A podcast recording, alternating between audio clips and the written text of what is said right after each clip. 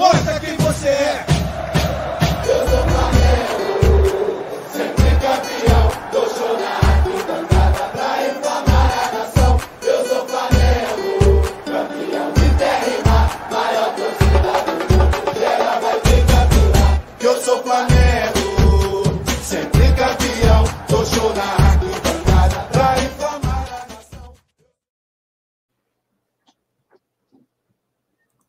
Muito boa noite, rapaziada do Zona Rubro Negra. Sejam todos muito bem-vindos a mais uma live aqui no meu, no seu, no nosso canal Zona Rubro Negra. Já chega deixando o seu like, se inscrevendo no canal se ainda não for inscrito e, é claro, ativando todas as vezes o sininho da notificação para receber caso o YouTube acabe te sacaneando de alguma forma. Mas você sabe que às 22 horas sempre tem live zona e você é nosso convidado especial para essa noite que conta com ele, Marcos Beton, que já já vou passar a palavra para ele, tá de volta arrombado. E ele, claro, o arrombado mor, Alan Garcia. Boa noite, meu querido, como é que você tá? Boa noite, Cleito Júnior. Boa noite, caros amigos e amigas, arrombadinhos e arrombadinhas do canal Zona Rubro Negra. Pontualmente às 22 horas, quando tem Garcia na live, as coisas funcionam. Marcão Beton, que tinha brigado comigo, segundo vocês aí, estávamos brigados, eu e meu irmão, Marcão Beton.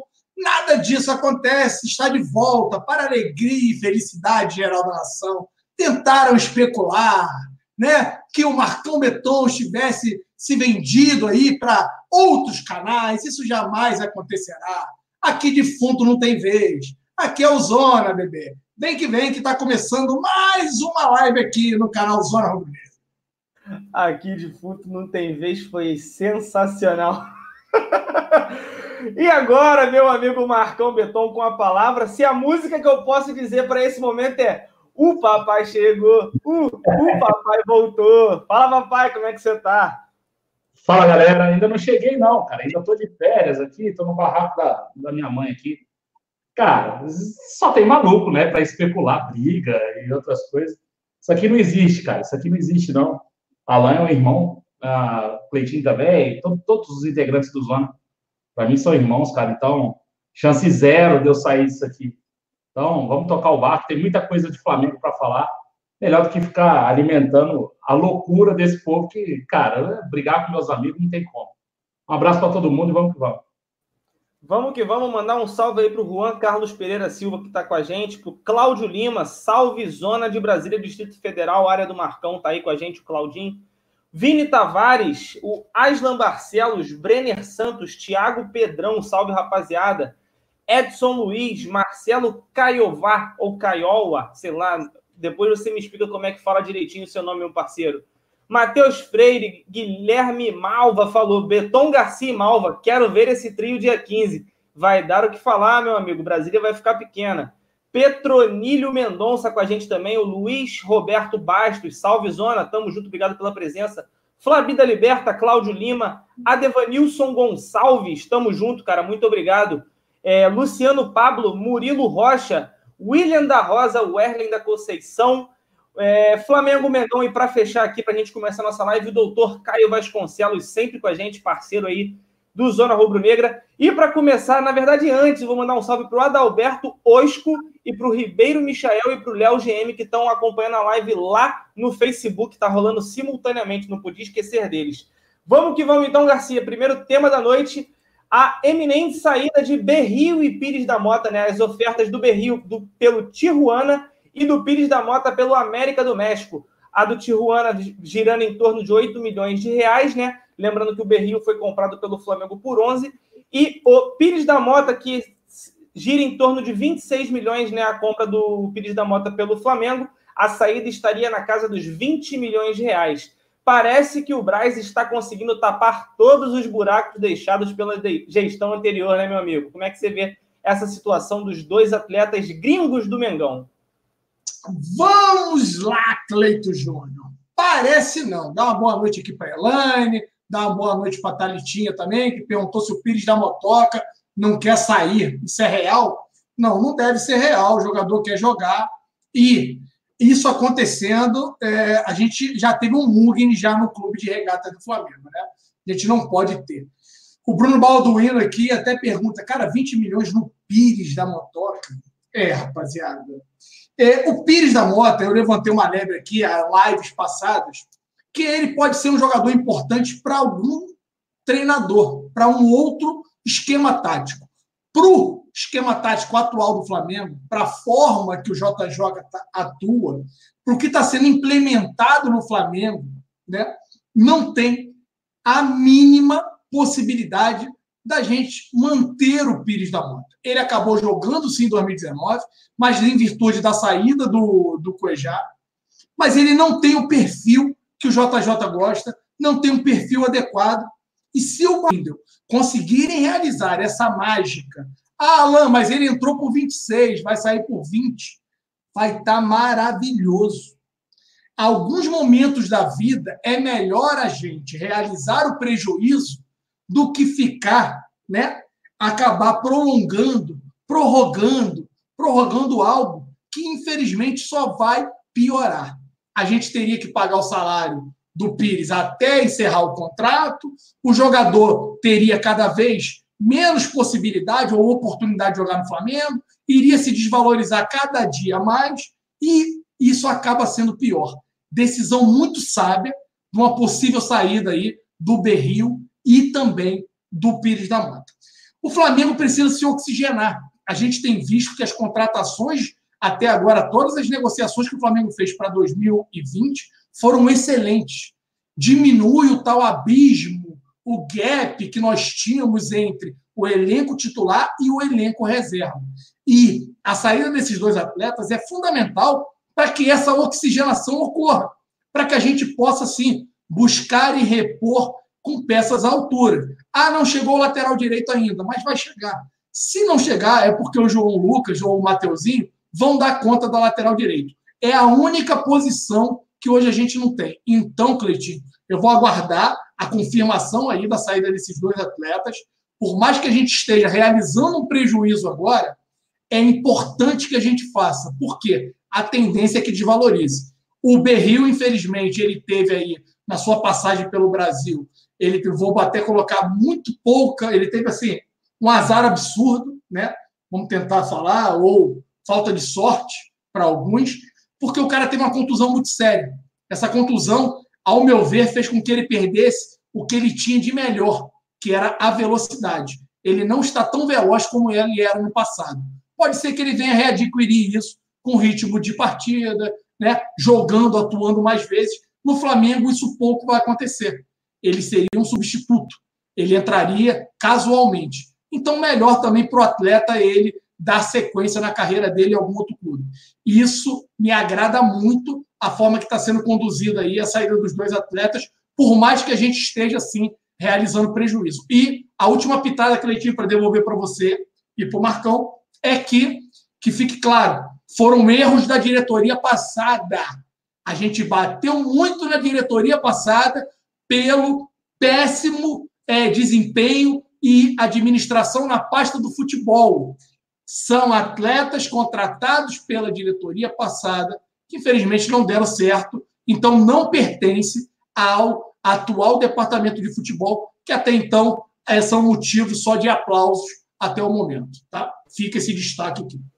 Perfeito, Garcia. Vale lembrar, né, Marcão, é, alguns pontos que a gente tem que abrir aqui um parênteses é, essa operação tapa-buraco que vem sendo feita, né, que são as peças que o Alan acabou de citar, contratadas pela gestão anterior. Poucos serão jogadores que vão ficar é, no elenco dessa gestão. Diego, Ribas, Everton Ribeiro, Vitinho, jogadores contratados da gestão anterior, mas que ainda assim conseguiram mostrar em algum momento seu valor. O Vitinho ainda busca em determinados momentos, mas de qualquer forma mostrou que pelo menos pode ser útil em determinadas situações apesar dos apesares, né? Vamos dizer assim.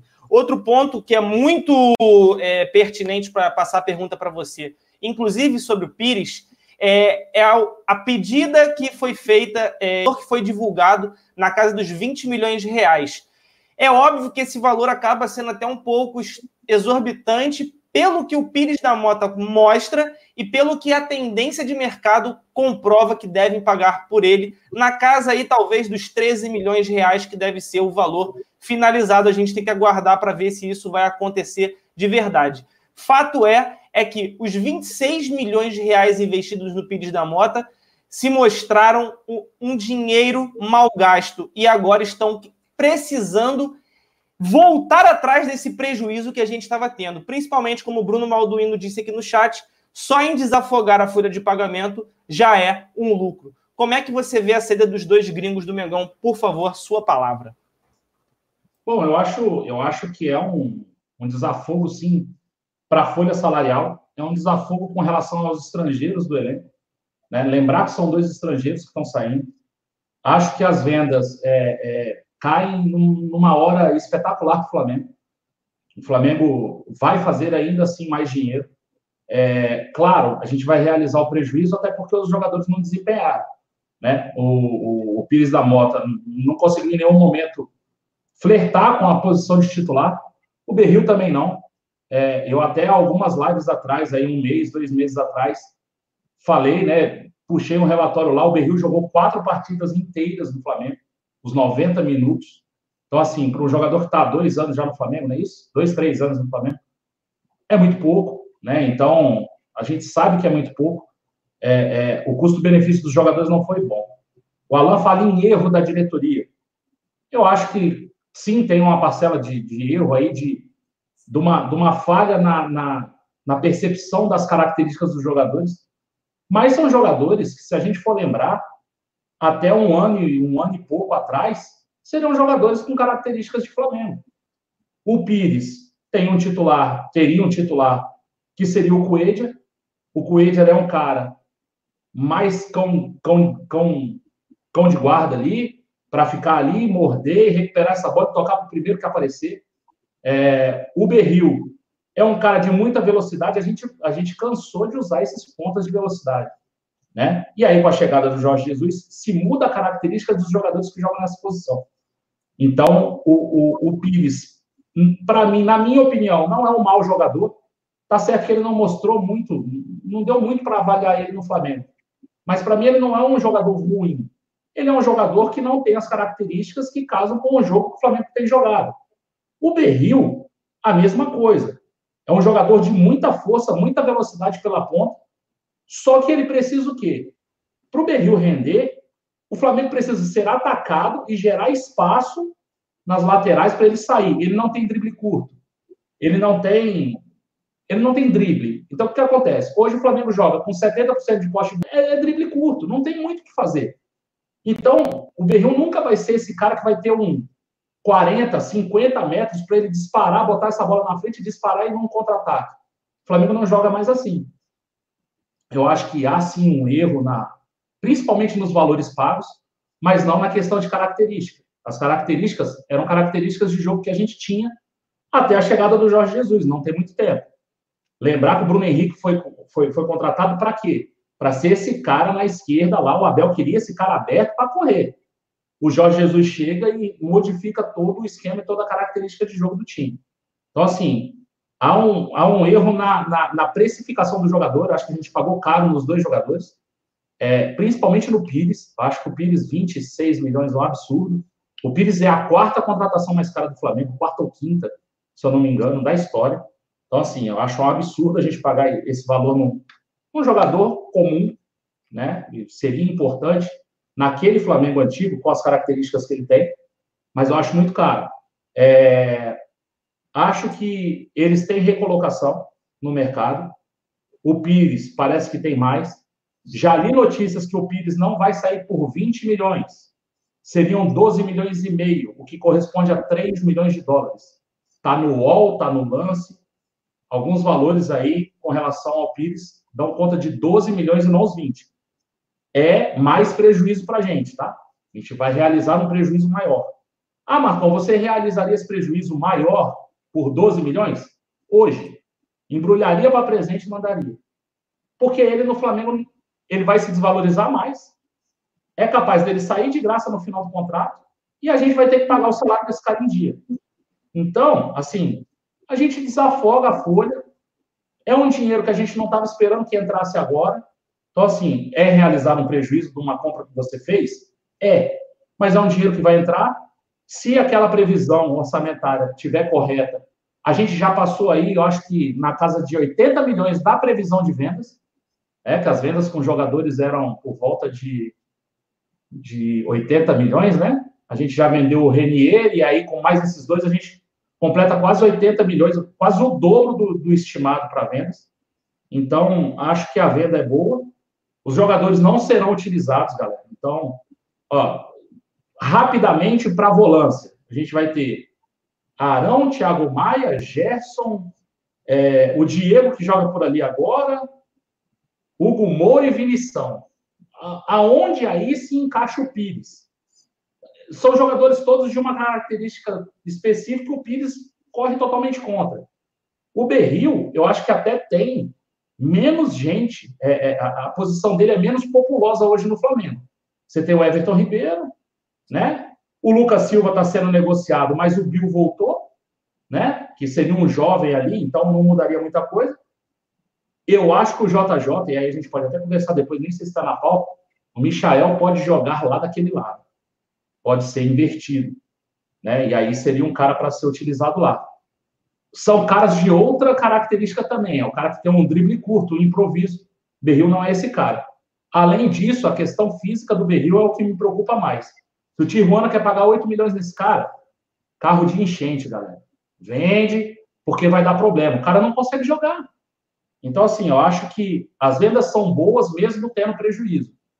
Não acho que é um erro completo da diretoria passada, porque as características desses jogadores eram compatíveis com as características de jogo do Flamengo até o ano passado, até 2018. Então, são boas vendas, que, que, que saiam e que sejam felizes nos, nos times que, que, que forem atuar. Entendeu? Então, o, erro, o erro, quando eu digo, Marcão, eu concordo muito com esse pensamento. Há umas três lives atrás, quatro, eu trouxe justamente para a mesa que estava eu, Cleiton, acho que o Perrota, essa questão do perfil, da importância da gente ter um perfil muito claro, um perfil mapeado e definido e a gente dar sequência nesse perfil. Por quê? Porque lá atrás nós tínhamos um técnico como um Abel Braga, como um Zé Ricardo, né, que precisavam de volantes que era o mordedor de, de cangote, o chutador de tornozelo, aquele cara agressivo como um Pires da Mota. Esse sempre, e todo time brasileiro, se a gente for analisar, sempre teve um cão de guarda ali à frente da zaga. Já na nova era JJ, a gente muda completamente o perfil. A gente recua um segundo volante que tem umas qualidades para poder jogar de primeiro volante, né? Fazendo com que esse cara acabe se adaptando, marcando mais, conseguindo dar qualidade ali na saída de bola, fazendo com que o time fique mais leve, muito melhor. E que isso permaneça. Que se amanhã ou depois, eu torço para que seja, sei lá, em 2040, 50, 80, brincadeiras à parte, depois que o JJ definir a sua saída, que pelo menos não sai até o final de 2020, é o que fica a minha torcida aqui, mas quando ele definir, que a gente busque um outro treinador com o mesmo perfil do JJ, com as mesmas características. Sabe por quê, Marcão? Porque senão, jogadores como o Thiago Maia, que a gente está indo buscar, jogadores como o Arão, que melhorou absurdamente de rendimento, jogadores como o Gerson, podem perder a importância. E aí foi você muito bem, foi feliz em tudo que você disse. O Berril tinha sua importância para puxada de contra-ataque, para poder jogar aquele cara de velocidade. Eu acho que o que atrapalhou mais o Berril foi a questão das, é, das lesões que ele teve. Ele teve uma sequência de lesões, não conseguiu ter uma sequência de jogos que era importante para o Berril, isso acabou prejudicando muito o atleta no Flamengo. E quanto à negociação do Pires da Mota, eu concordo que o perfil lá atrás não foi mapeado errado. Era um jogador para substituir o Cuejá, porque ele tem o mesmo estilo, mas os valores pagos foram muito altos. Os caras não souberam, na hora de sentar à mesa, negociar a aquisição do atleta e a gente está pagando agora, tendo que realizar, realizar um prejuízo que, se não for 20, for 12, vai ser um prejuízo maior ainda, mas eu concordo contigo. A gente deixa de pagar o salário do cara por mais dois anos de contrato que ele tenha, não tem que pagar 13 terceiro, não tem que pagar uma série de, de tributos. Isso faz com que, no fringir dos ovos, né, o prejuízo acabe sendo até menor, porque a tendência é esse atleta continuar se desvalorizando. Perfeito. É até o Andrei Calaça manda aqui, ó. Excelente, Marcão.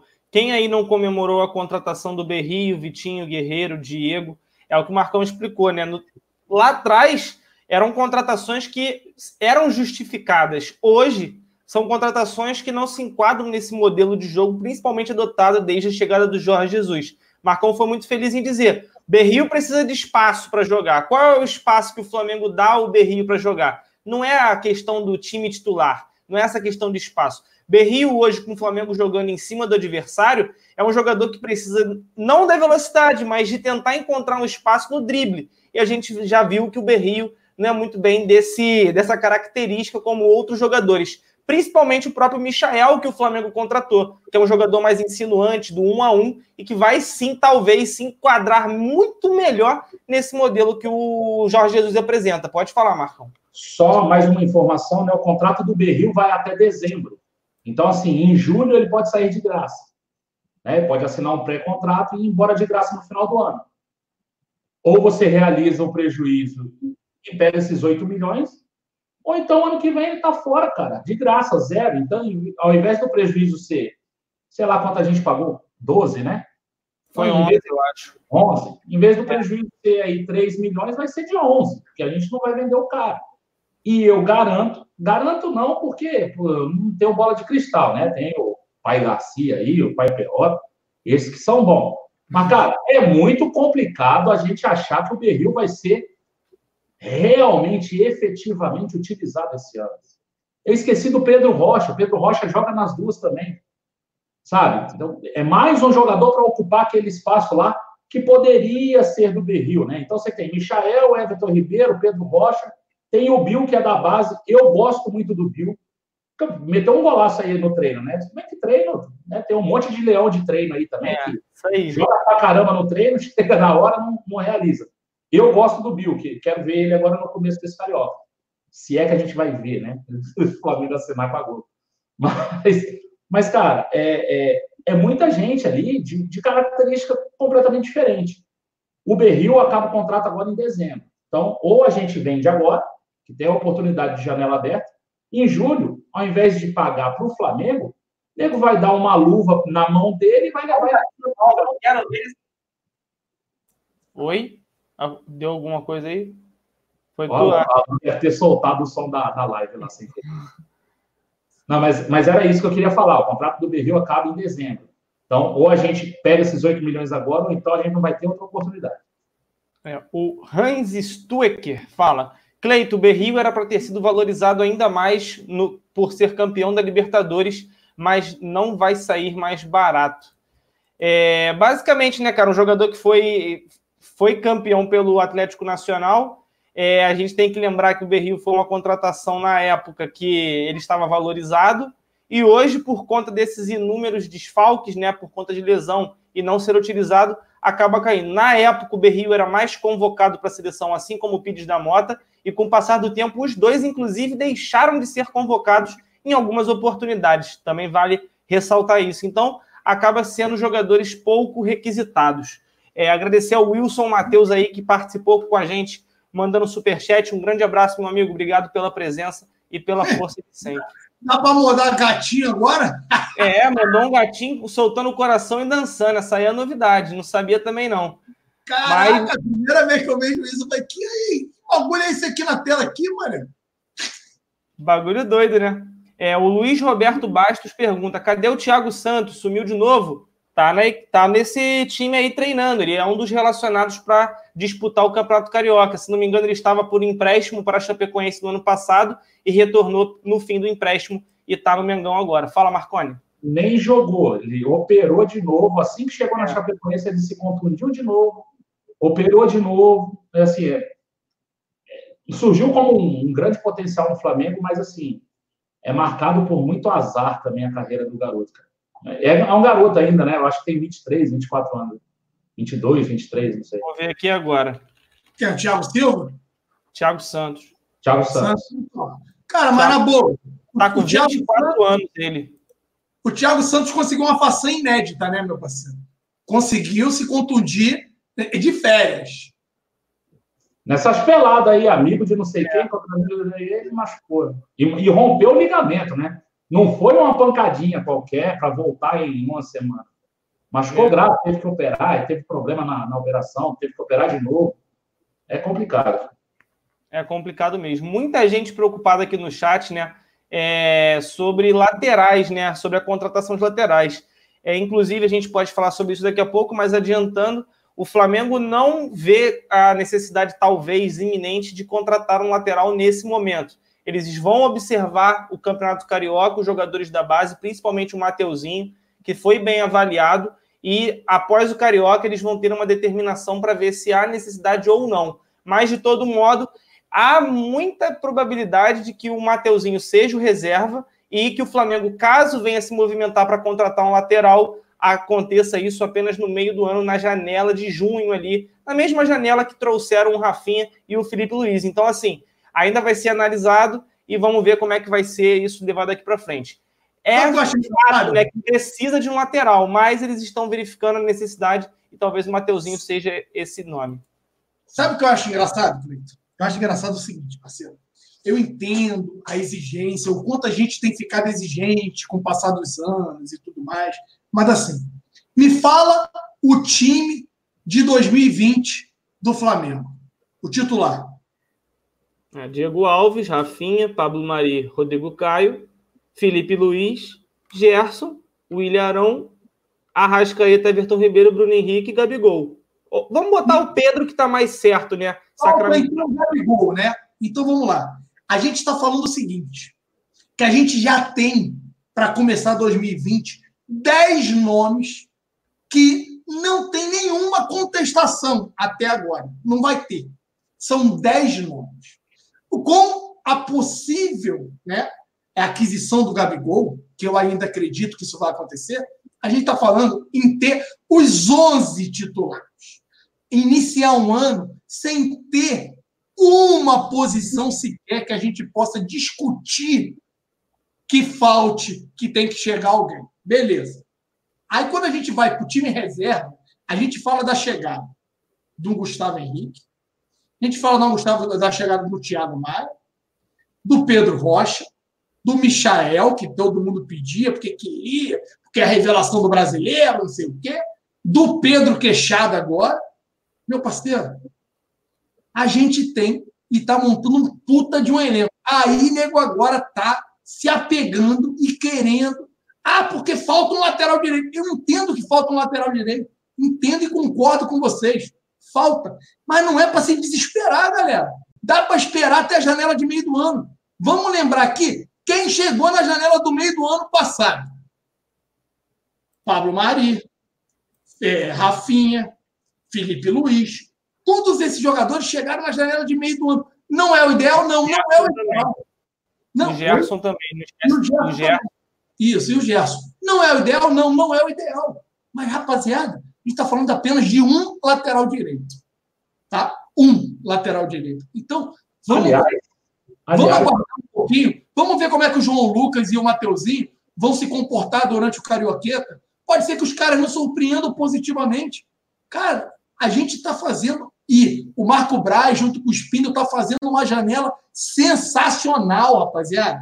Sensacional. A gente gastou até agora pouquíssimo. Nem o Pedro, que alguns vieram, afirmaram que o Flamengo teria que desembolsar 13 milhões de euros para comprar o Pedro e que isso faria com que o Flamengo é, não quisesse mais o Gabigol, não fosse comprar o cara e papapá.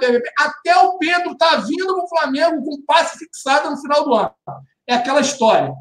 Se chegar na casa de um, de um coroa e falar assim, ó, gostei da sua filha, deixa ela comigo um ano lá no meu barraco lá, que eu vou aproveitar, entendeu? Se eu gostar, parceiro, eu caso. Se eu não gostar, depois de um ano eu te devolvo. Pô, tem coisa melhor do que isso, parceiro? Não tem, né, Ó, papai?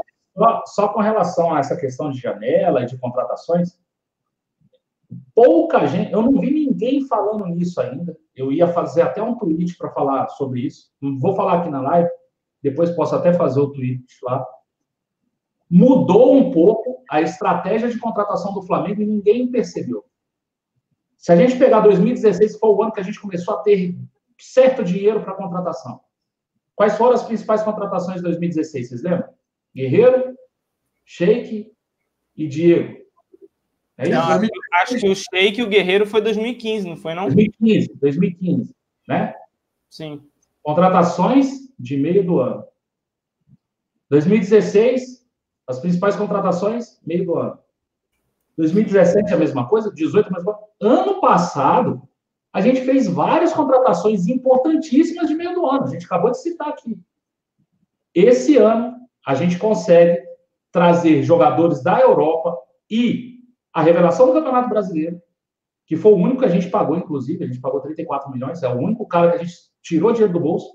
A gente está conseguindo trazer esses jogadores em início de temporada, meio de temporada na Europa, início de temporada aqui, que é a janela mais difícil de você tirar jogador de lá para trazer para cá.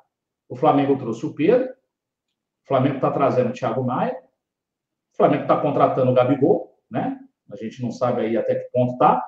A gente trouxe o Gustavo Henrique, esse sim, do mercado interno, e o, e o Michael, mercado interno também.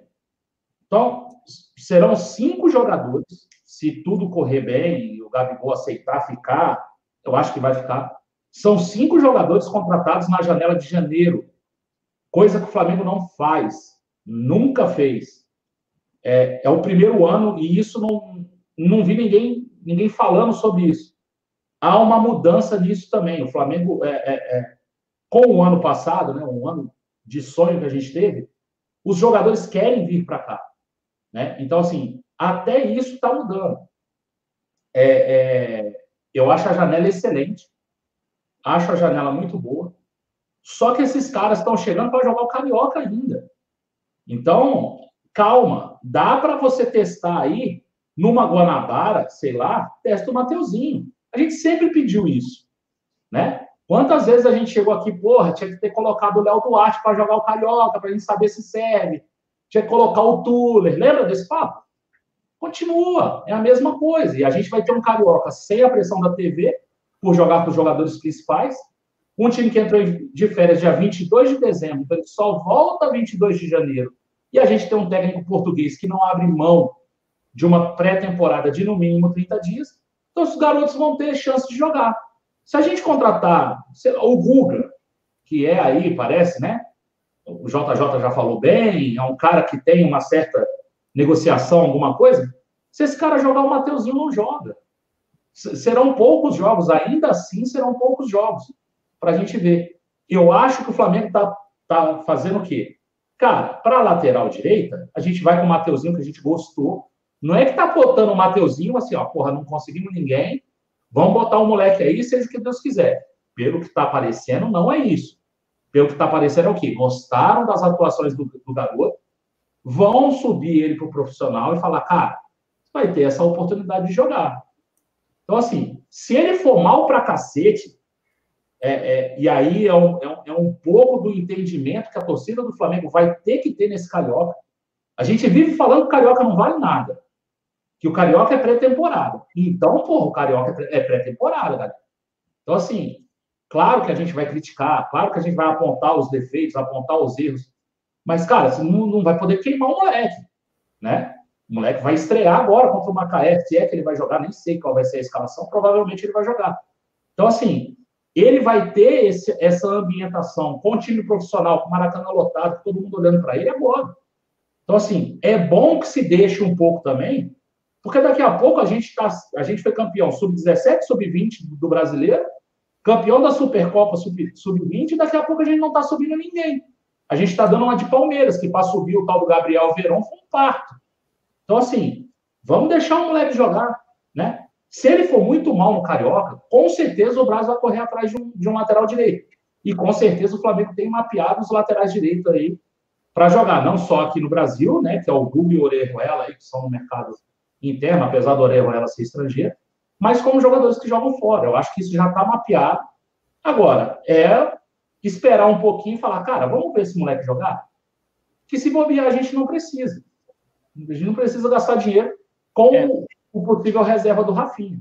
Só tem um problema, Marcão. Tu falou mapear quem tá jogando de fora. O Alan deve estar tá até com isso aí para falar, porque eu vi que João Holanda mandou ele olhar a DM e com certeza é sobre isso. Saiu já, tô uma... título, já tô mudando o título da live, incluindo Rafinha. É. Flávio negocia futuro de Rafinha, pois cláusula permite saída gratuita para o exterior. Os agentes do Rafinha, a notícia é essa. É, os agentes do Rafinha, o Lincoln, que é o nome do agente dele, está, estava hoje no Ninho do Urubu para debater o futuro do lateral. Ele ficou por horas no local e se reuniu com o vice de futebol do clube, Marcos Braz, e com o diretor executivo da pasta, Bruno Spindel, sobre os próximos passos de Rafinha. Na pauta da conversa, o futuro do Astro, que tem cláusula em seu contrato que permite uma saída gratuita para o exterior. Aí, na reportagem ainda diz, né, foi confirmada pelo paparazzi e tudo mais agora há pouco no Twitter, na reportagem do UOL, é, diz que a adaptação dele foi muito complicada no início por conta das inúmeras viagens e do pouco tempo que ele fica com a família é, que é, um, é uma das coisas ruins que se tem por jogar no Brasil, né? A gente sabe que o calendário é ingrato. É, agora, saber se isso foi verdade ou não, é, o fato é que os agentes deles estiveram no ninho hoje e que existe sim essa cláusula. Agora, com todo respeito, que puta cláusula bosta, com, sem sacanagem. Cara, mas aí na hora de você fechar uma contratação de um cara de 33 anos, você acaba cedendo de um lado também, cara. E, e aí tudo bem. Agora, se a gente tiver que comprar um lateral titular, aí muda de figura. Aí a gente vai precisar agir na, na, na janela. É, lembrando que o Rafinha até o meio do ano que vem, tá? O Rafinha, acho que o contrato dele vai até junho de 2021, só para deixar claro. Isso. É, o que acontece é o que o Marcão falou. O cara veio, a cláusula dele de multa para o mercado nacional, eu acabei de ler aqui, é de 33 milhões. Para o mercado internacional não tem, ele veio de forma gratuita e não é para assustar você, torcedor rubro-negro, não se assuste. Entendam, o cara e o seu empresário estão apenas valorizando o jogador. Todo mundo está mordendo um dinheirinho a mais. Todo mundo hoje reconhece e sabe a importância que o Rafinha tem para o elenco do Flamengo. Ali no texto diz: é um capitão sem faixa. A gente vê a postura do Rafinha em campo. Eu, que tive a oportunidade ano passado de estar muito presente no Maracanã, eu vi a forma que ele cobrava os demais, a forma que ele acabava contribuindo positivamente para o time. Então, calmem o coração de vocês.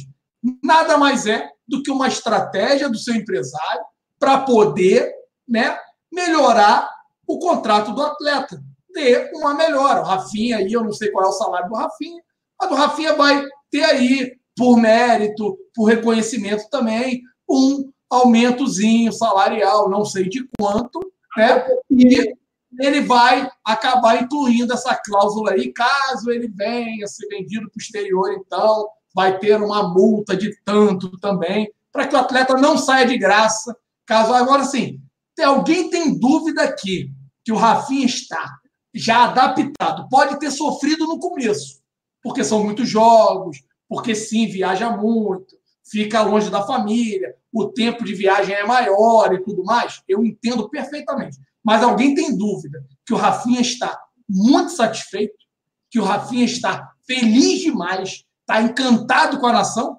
Peguem o Insta do cara, peguem lá e veja o tempo todo o cara cantando música de Flamengo, o cara ovacionado, o cara cobrando torcedor do Corinthians porque foi chamar torcedor do Flamengo de mulambo. Isso é, ou seja, o cara já encarnou, o cara já tem a alma do rubro-negro. Então, esqueçam isso. Não se preocupem, Rafinha não vai sair do Flamengo. Eu acho que ele está. Né, ele está vendo que, por exemplo, o Bruno Henrique, até perguntei hoje lá no grupo, já, já, já renovou, né? Porque parece que iam dar um aumento para ele, uma renovação com aumento. Se bobear, o Rafinha está pedindo é isso, cara. É um aumento de salário aí também. Na reportagem fala sobre isso também. É, sabe? Então, assim, às vezes a gente cria um pânico muito. Ai, meu Deus, vai sair. Calma. É, tem o Braz lá também para negociar, né? Então, eu, eu, eu tô tranquilo com relação ao Rafinha. É novidade para mim, essa questão dessa cláusula, eu não sabia que tinha. É, e aí, se a gente precisar correr atrás do lateral titular, aí eu acho que a gente vai ter que ter um pouquinho mais de pressa para achar esse cara logo, né? O que eu falei aqui sobre o Mateuzinho é contando com o Rafinha como titular e fazendo a pré-temporada dele direitinho lá, junto com o Jorge Jesus, né? Tudo certo. Se a gente tiver que contratar um lateral direito titular, eu acho que esse cara não está nem no Brasil. É, o mercado de laterais aqui no Brasil é horrível. E eu acho que para lateral direito, não, não sei se o Guga seria esse cara. Né? Mas aí a gente teria que correr atrás. Só para também ser justo, o pessoal está perguntando aqui se a gente está inventando isso e tudo mais. Não, pessoal, foi do UOL, a notícia do Vene Casagrande, tá? E assim, há pessoas que gostam do jornalista, há pessoas que não gostam, mas de todo fato é um cara que. Escreveu. A matéria quem me mandou foi o João Holanda, que eu acabei de ler. Tem aqui uma matéria publicada pelo, pelo Mauro César. Tá aqui, não, ó. mas a notícia é do UOL. Mauro César não. Não, Mauro César. Está no Twitter do Mauro César. Atenção! Mercado da Bola 2020. Flamengo e Rafinha no futuro. Cláusula. Eu vi no Twitter dele também, mas eu acho que não era dele, não. É, então, mas assim, se Vou ele pega. Tá assinado, chama, chama a atenção a matéria, né? Ah, Replica a matéria. Ele está é porque... tá envolvido, sim. É do é. Léo Burlá, Mauro César e Pedro Ivo Almeida. Perdão, eu até envolvi o nome do cara errado, então. Achei que tinha sido dele, mas ele deve ter divulgado apenas. Calmem o coração de vocês, rapaziada. Assim, os caras estão no papel deles, estão tentando né, melhorar a condição salarial. Assim, os caras ganham muito pouco. Eu entendo o sacrifício que é para os caras, né? Ganhar um pouquinho que eles ganham, querem melhorar um pouquinho. Fiquem tranquilos. Tudo normal. Tudo vai ser administrado. Gelo no sangue, bebê. Calmem o coração de vocês. Disso também tenho certeza. Continuando, então, nossos temas, né?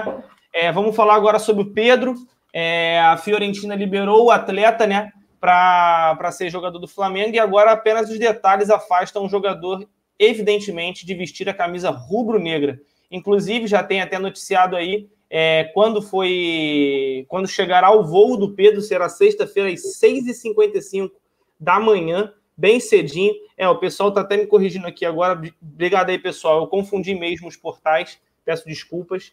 É, o Pedro chega bem cedinho no Rio de Janeiro, já para poder assinar com o Flamengo, e todo mundo, é, não só o Pedro, mas pessoas próximas, parentes, todo mundo muito feliz com essa possibilidade do Pedro vestir a camisa do Flamengo.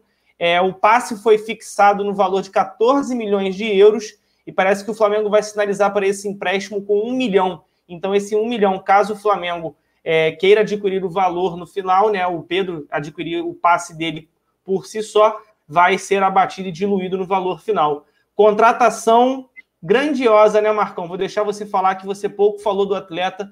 Pedro já está já tá aí na boca do Garcia há muito tempo, já na galera aqui do Zona, você está de férias, mas não, não pode deixar passar batido, né? Dizer que o, o Pedro está na boca do Garcia, é? Tá na boca do Garcia. Na boca da, da, da, da... caralho isso aí. É, tá, tá na boca da vida dele, ele tá achando que eu sou ele. Cara, eu nem queria fazer isso, mas pô, deixou pingando. Cara, eu acho, eu acho que o, eu acho o Pedro se concretizar, né? E, e aí a gente precisa ter o um papel assinado, né? Cara, é uma baita de uma contratação. E aí, por alguns motivos, a gente vai ter um cara para fazer um jogo diferente do jogo que a gente tem com o Gabigol. Característica de, de, de centroavante diferente a gente vai ter um centroavante com característica de que o JJ pediu lá quando chegou. E foi por isso que a gente foi atrás do Balotelli e tal, sem querer comparar o Pedro com o Balotelli. Eu acho que o Pedro tem algumas coisas, né, algumas características melhores que o Balotelli, o Balotelli tem outras melhores do que o Pedro, não quero comparar os jogadores, mas é, é, seria esse jogador mais alto que conseguiria fazer esse pivô com mais facilidade, tal coisa que o JJ pediu. E o mais importante, a gente não tem o Gabigol ainda hoje. A real é essa, o cara não assinou ainda. Vai que no final da, da, da, da janela aí, chega um cara aí, um, sei lá, um Chelsea da vida, e fala, ah, não, vou pagar. Pagar, tá sobrando aqui 20 milhões aqui, eu vou dar aqui, pra... e ele vai, entendeu? Então, assim, e aí o Flamengo ficaria né, é, é, numa situação bem ruim, só com o Lincoln e sem ter o atacante. Então deixa, deixa eu botar um veneno aqui. Deixa eu botar um veneno nesse. Deixa eu botar, então, um, um veneno não. Vou botar um tempero aí nesse, nesse caldo. Você acredita que o Gabigol não fique, né? Vamos, vamos agora desenhar aqui o pior cenário. É, eu, eu, não acredito que o Gabigol não fique, deixando claro. Eu, acho que também não, eu também não, que fique claro. Mas vamos desenhar aqui um cenário horroroso. Horroroso. Gabigol não fica. É, chegou uma proposta do Barcelona, que é impossível mais. Ah, o Soares machucou, o Barcelona resolveu comprar o Gabigol. Comprou. Acabou o Gabigol no Flamengo. Ok. Vamos lá. Frente a esse cenário, você acredita que o JJ mudaria o esquema já no início de 2020, colocando o Pedro, que não é esse jogador de movimentação igual é o Gabigol, que deu certo com o Bruno Henrique. É, ou utilizaria o Pedro Rocha? Eu vou deixar minha opinião e depois eu quero que vocês dois emitam a opinião de vocês. Para mim, ele trabalharia primeiro com o Pedro Rocha, tá? Para não mudar um pouco as características do time campeão de 2019, para aí sim, depois ele ter a opção tática no banco, quando ele achar que tem necessidade, entrar com aquele camisa 9 tradicional, que é o papel que o Pedro faz.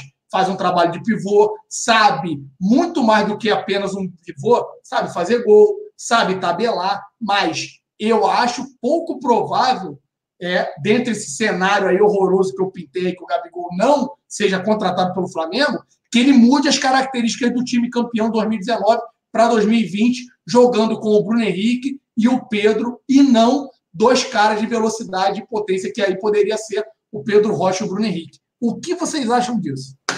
Rapidinho, Marcão, para deixar você falar, lembrando a todos, é apenas um cenário. O Garcia está só mirabolando caso o Gabigol não fique, porque a gente sabe que a possibilidade é grande. Pode falar, Marcão. Vou, vou te devolver o tempero. Será que não seria melhor mudar o esquema logo agora no Carioca, tendo tempo para treinar, do que esperar esse negócio não dar certo e tal lá na frente e aí ter que usar o Pedro? Então, o esquema não teria que ser algo para surpreender o adversário ou até mesmo em alguns jogos específicos a gente ter que, que mudar e sim, você dá continuidade a um trabalho de excelência, algo que a gente conquistou muito tempo, que é um esquema do JJ, ou não? Acho que o Pedro na reserva não surpreende ninguém. Uma hora ou outra ele vai entrar. Você acha que ele entra e ganha titularidade? Não, não, não. Aqui, não, não estou falando isso. Estou falando assim, por exemplo, o, o, o Gabigol está no Flamengo.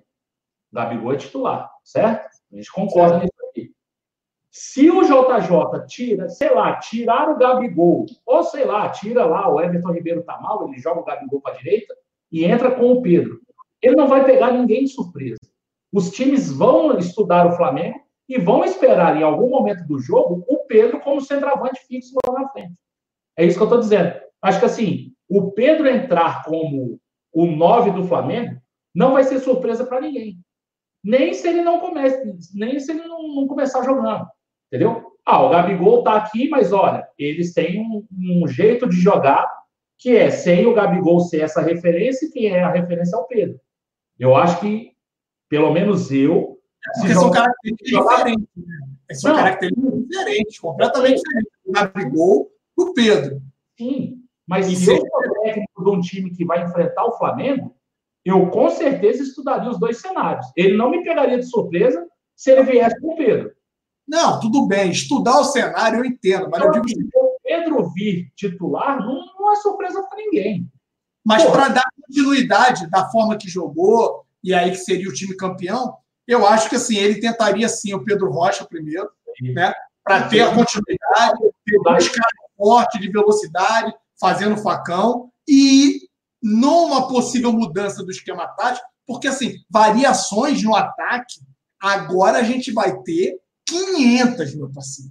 Não apenas Everton Ribeiro está mal, a gente não tem aquele meia para substituir Everton Ribeiro. Centraliza o Rascaeta, recua o Gabigol, né? E aí lança o Pedro lá na frente. Não, quero um cara para quebrar as linhas. Aí... eu, tava, eu, tava, eu tava vendo. É, eu tá de férias é uma benção, né? Eu parei uma, uma hora para pensar, irmão.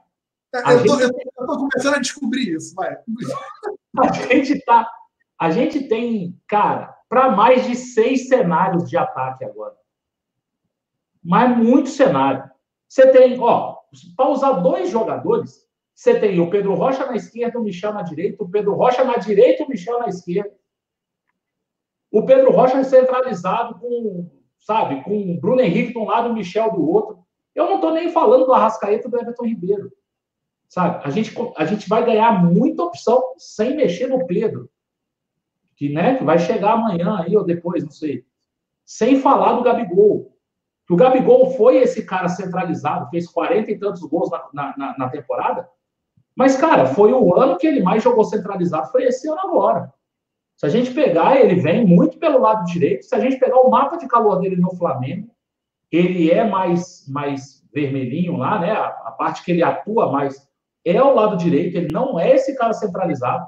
Mesmo no Flamengo, ele não foi esse cara centralizado. É um estilo de atacante que eu gosto. Eu não gosto desse cara paradão lá na frente. Eu gosto de um, de um atacante mais móvel, mais rápido e que consegue, que tem futebol para poder tabelar, para poder conversar com o cara fora da área, que não seja só aquele cara que, ó, eu preciso receber a bola nesse quadrado aqui, porque daqui eu domino e bato e faço gol. Pode fazer milhares de gols, mas eu prefiro um atacante de, um, de uma característica mais parecida com a do Gabigol. Só de cenário de ataque, a Rascaeta por fora, com o Bruno Henrique centralizado, a Rascaeta vindo mais para trás, o Bruno Henrique lá fora. Tem muito cenário, mas tem muito cenário. E outra coisa, 2019 a gente conseguiu rodar do meio para trás, né? Quando o JJ quis rodar, entre aspas, o elenco, ele rodou mais quem? O Rafinha e o Felipe Luiz, que sentiram. O, o, o, o Rodrigo Caio ficou um pouco fora. E do meio para frente, cara, ali o Arrascaeta teve algum problema, o Everton Ribeiro jogou praticamente a temporada toda no sacrifício. O Bruno Henrique fez número recorde de jogos, o Gabigol não fez número recorde de jogos porque fica muito suspenso, mas toda vez que estava apto para jogar, jogou. Então, assim, a gente vai ter como rodar elenco na parte da frente. E aí eu acho isso importante também. Então, assim, se ele vier de Pedro, ou se ele, né, é, é, sei lá, não, eu vou manter a estrutura, igual o Alan falou, vou manter a estrutura, o Pedro Rocha consegue ser esse cara emular o, o Gabigol no Pedro Rocha, né? Falar assim, ó, você vai fazer mais ou menos a mesma coisa que o Gabigol fez o ano passado, claro, com as suas características e tal, mas meio que casa. E aí o Pedro eu vou deixar para o segundo tempo, sei lá, ou para quando eu precisar mudar o jogo.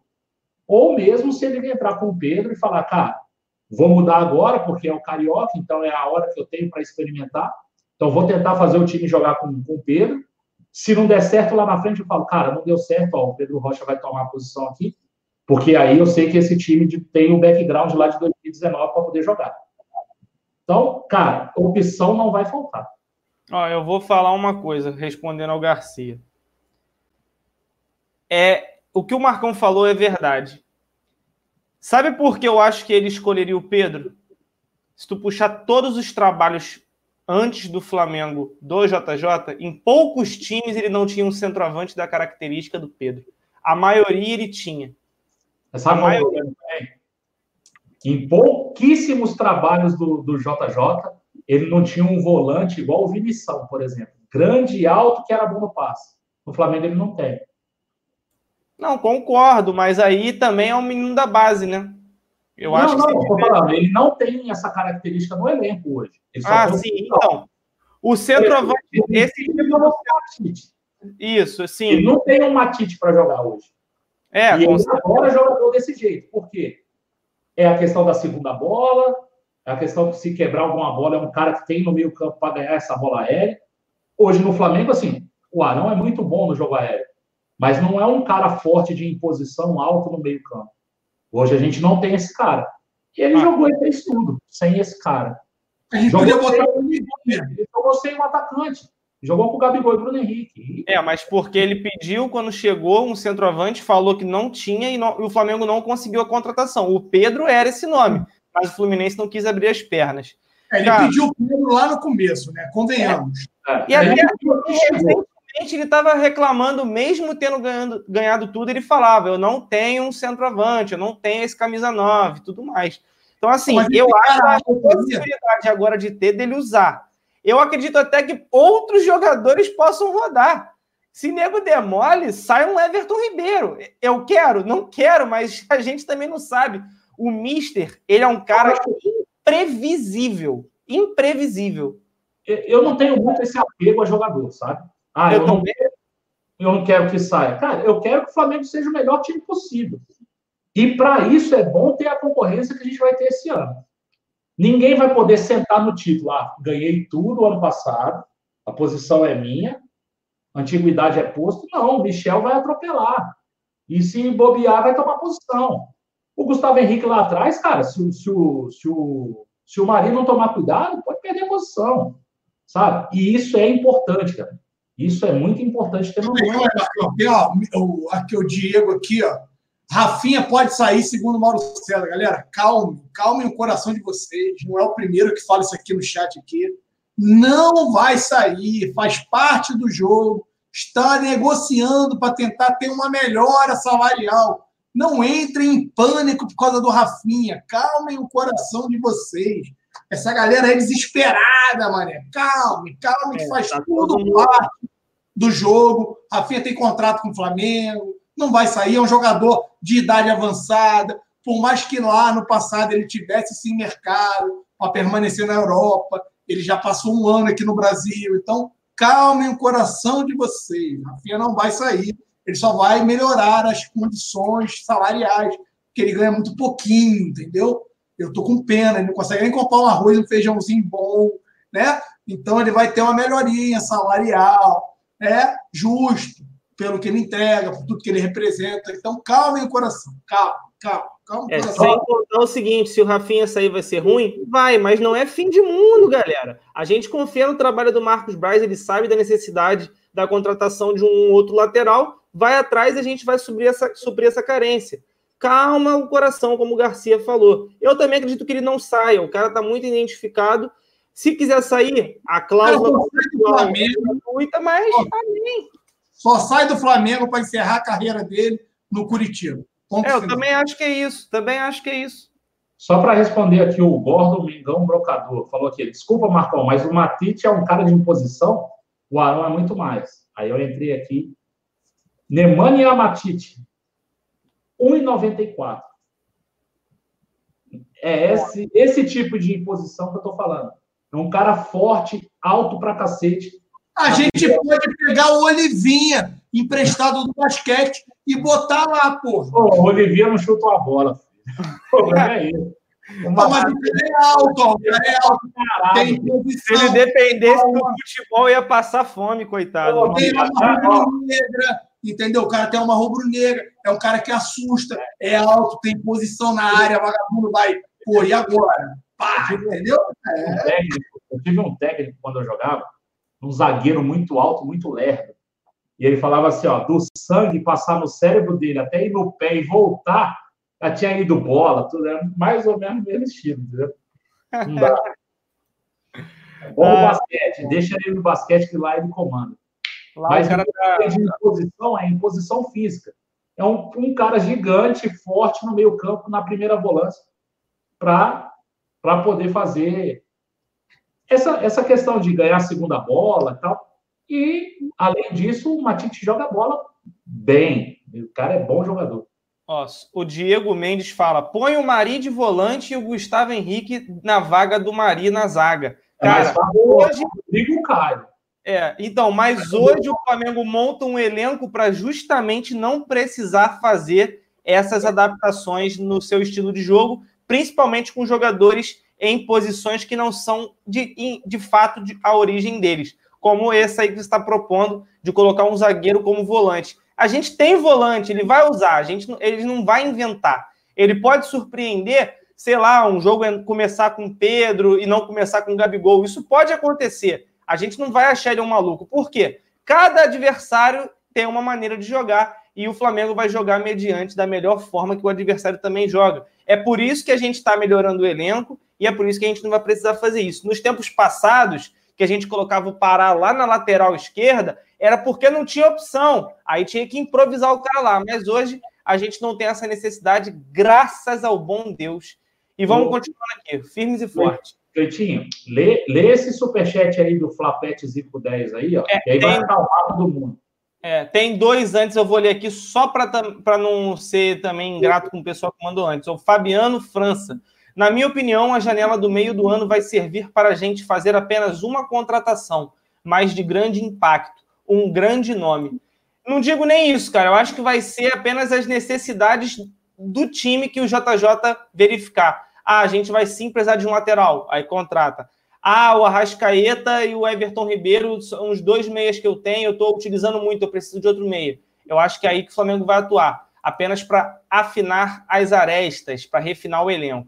Eu acho que não, não necessariamente um grande nome. O R. Cesário. Fla quer 100 milhões pela porcaria do Carioca. Com esses reforços, o Fla vai cobrar quanto pelo treino reservas e titulares? Será um puta jogo todos os treinos. De fato, né? Os dois melhores elencos do Rio de Janeiro são nossos. Os dois melhores times, eu diria, né? Só eu para não entristecer os caras, Alan. O JJ não é muito de coletivo. né? Então, se Não, é, mas vamos lá. titular reserva é meio complicado sair lá no CT, entendeu? 100 milhões, cara. Eu li uma notícia dessa de 100 milhões. Eu li uma maluquice dessa também, mas peraí, né? Vamos combinar. Peraí, é, vamos, vamos lá, vamos, vamos, vamos abrir a cabeça.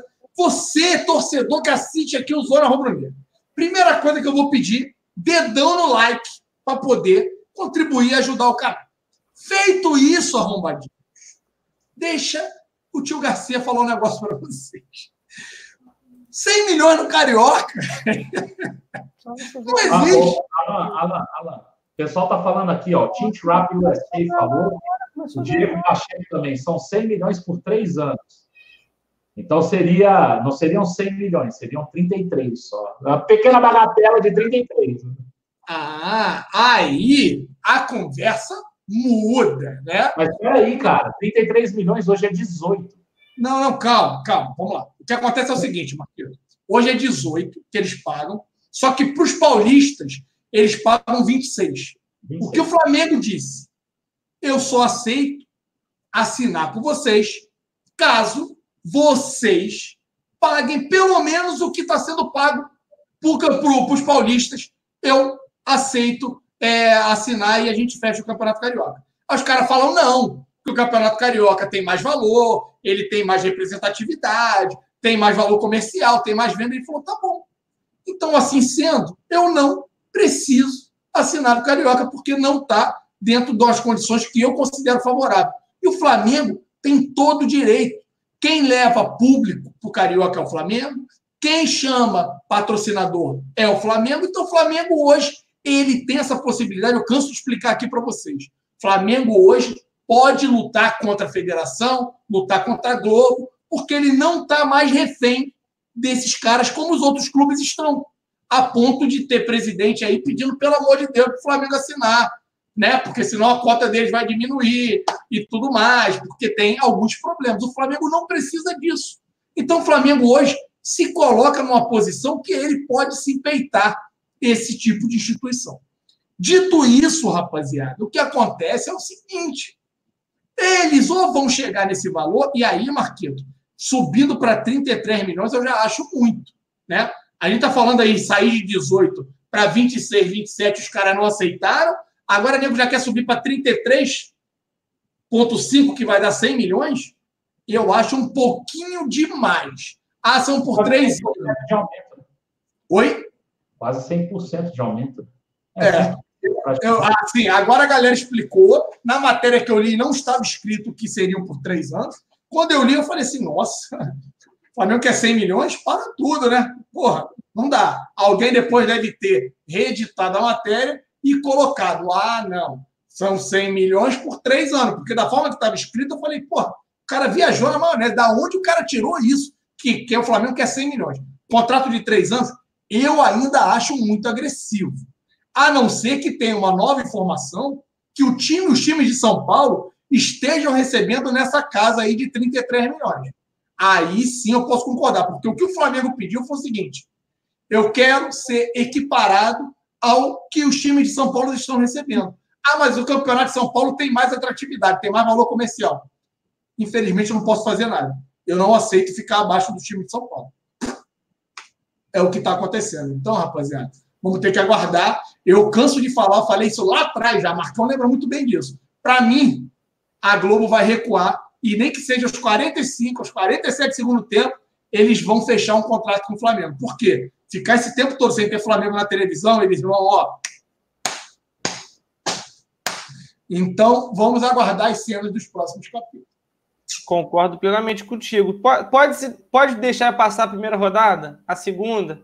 Na terceira, eles vão ver o preju que eles vão estar tomando para transmitir Botafogo, Fluminense Vasco, sem ninguém assistindo. Eles vão falar: é, vou ter que abrir as pernas. E aí vão abrir as não, pernas. Não é só isso, Cleiton. Você viu a estratégia da Globo agora, Marcão?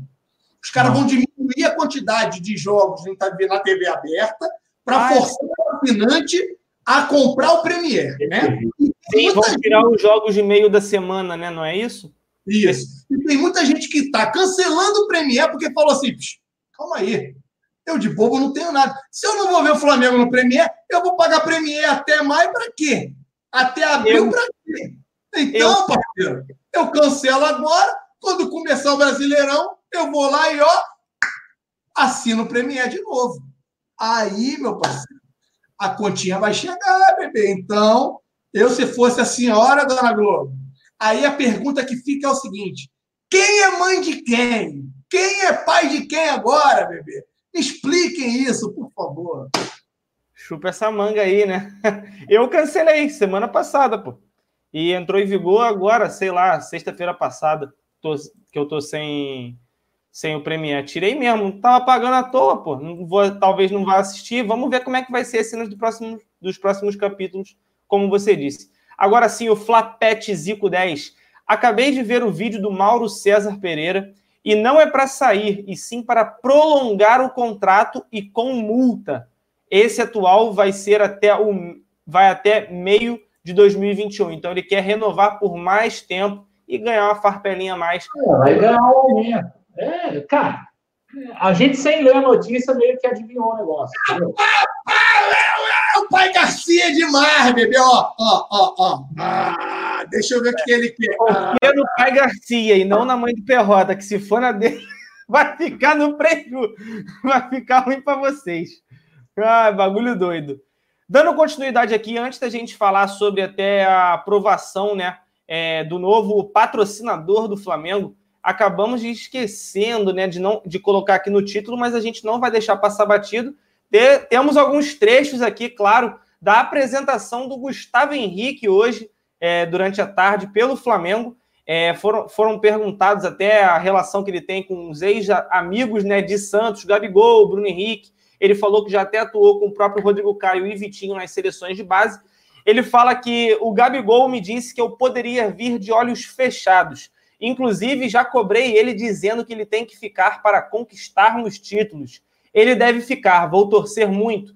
Cada um faz o melhor para a carreira. Vou torcer para que ele fique. Outros trechos também, como por exemplo, o objetivo para os títulos, ele fala que está muito feliz. Agradeço as palavras, é um sonho realizado. Estou encantado com a estrutura. Tudo muito bonito e organizado. Agora vou tentar fazer meu trabalho para buscar títulos e fazer história. E escolhi o Flamengo pelo projeto também. Temos muitas chances e isso me motiva muito. Sei que a concorrência será sadia. Mais uma vez, vou passar a palavra para o meu irmão Marcos Beton, que, por conta das férias do início do ano, não pôde falar sobre o Gustavo Henrique. Então, queria saber a sua opinião também sobre o zagueirão que chega e veste a camisa que foi herdada do Rodinei. Espero que a técnica e nem a maldição da camisa fique com o nosso zagueiro. Fala tu, Marcão. Essa camisa não tem maldição, cara. Essa camisa é a camisa do Leandro, dos maiores que eu já vi. É, e olha que eu peguei pouco, já peguei ele zagueiro já. É, cara, eu acho uma boa contratação. Acho que é um cara que tem condição de ser titular. É, o Flamengo está primando por isso, está contratando jogadores que têm condições de, de, de, brigar por posição e de gerar aquele incômodo que eu falei anteriormente, né?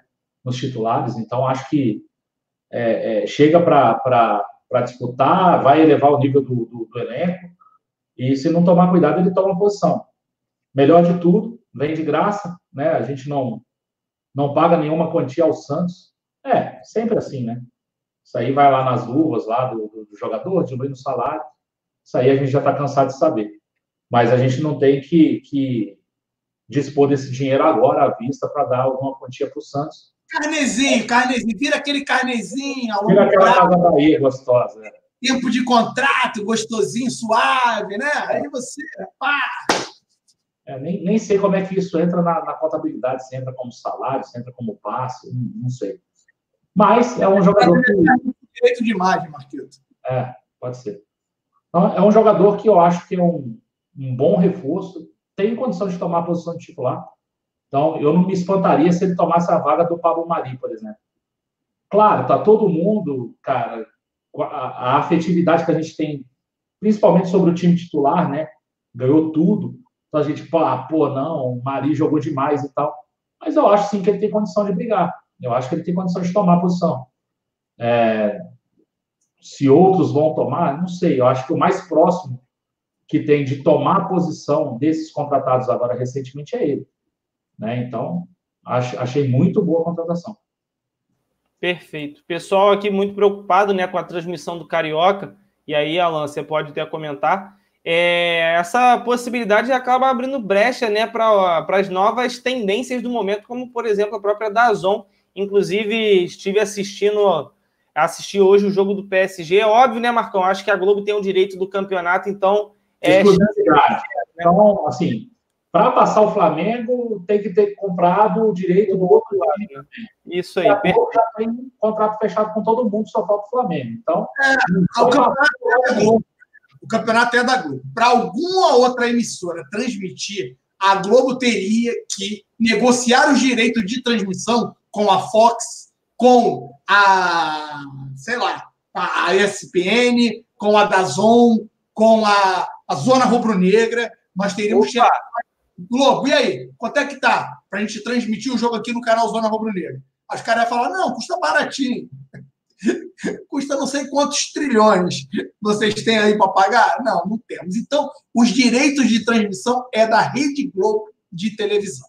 Acreditar que algum outro vai pagar para poder pagar, para poder passar esses jogos? Não, isso não vai acontecer. A Flá TV pode passar? Não. A Flá TV também não vai poder passar os jogos. E aí? Como é que eu vou ver o Carioca? Ou você vai ouvir né, o Campeonato Carioca, ou então você terá que estar presente no estádio para poder assistir o Carioqueta 2020, rapaziada. Eu ainda acredito que eles possam né, voltar atrás ali e, com medo das perdas financeiras que eles vão acabar tendo, eles acabar aí se rendendo ao que o Flamengo pede. Vamos aguardar. O Reinaldo Costa fala: da Zon não, ela é paga. É, isso é ruim. É, mas o Premier também é pago, é muito mais caro que a da Zon. Então, tu não vê nada de graça, irmão. é, é, principalmente Você que acha que não, bebê. Você que acha que vagabundo não vê de graça. Você que Não, de graça naquele gato net bonito, mas. nem no gato é pago. tem que olhar a mão de alguém, Marcão, para ter o gato net. Nem isso tá de graça. Tem isso, né? Pois é. É, filho. Vai ficar estreito para quem, quem quer assistir o jogo. Eu já tô até pensando na minha situação aqui agora. Sábado começa.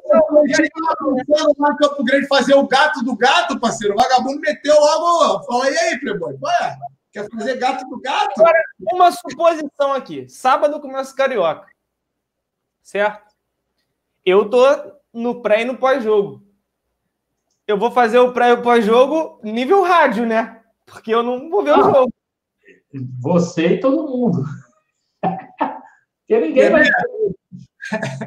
Escuta o radinho e aí você passa qual foi a sensação para Não, rapaziada. pô, mas aí então não faz sentido. A gente vai ter que conversar isso agora. Não faz sentido. É mais fácil eu acabar indo pro jogo e fazer. Calma, calma, calma, calma. Depois a gente vê isso aí. É, eu pensei calma. Vai ser. O pós-jogo é, segundo Luiz Penido, a jogada foi espetacular. Ainda não vi, mas quando eu ver, posso comentar mais sobre.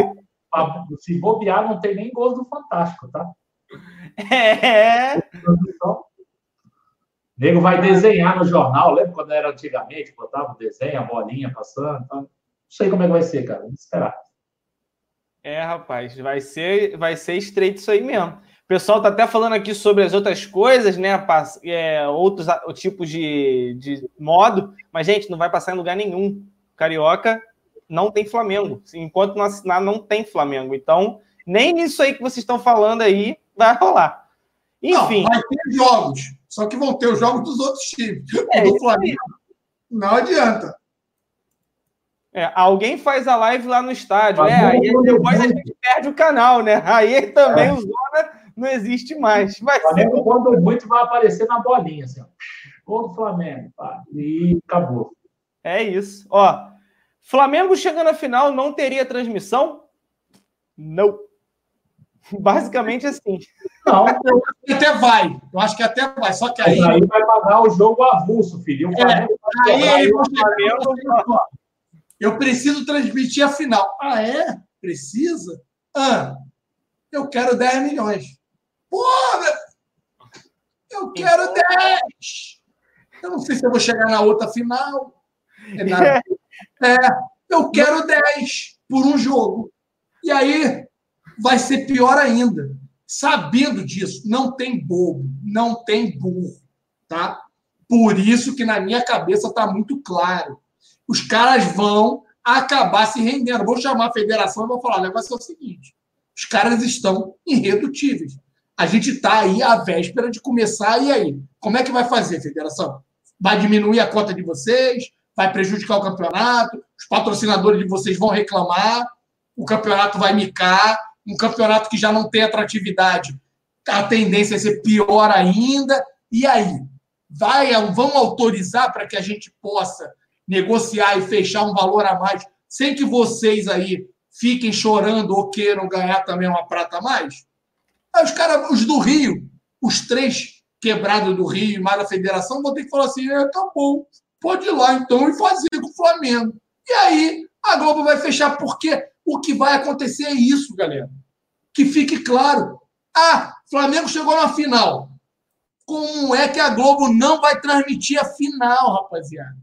Vai passar que jogo? Vai passar jogo do Palmeiras, do Corinthians, pro Rio de Janeiro?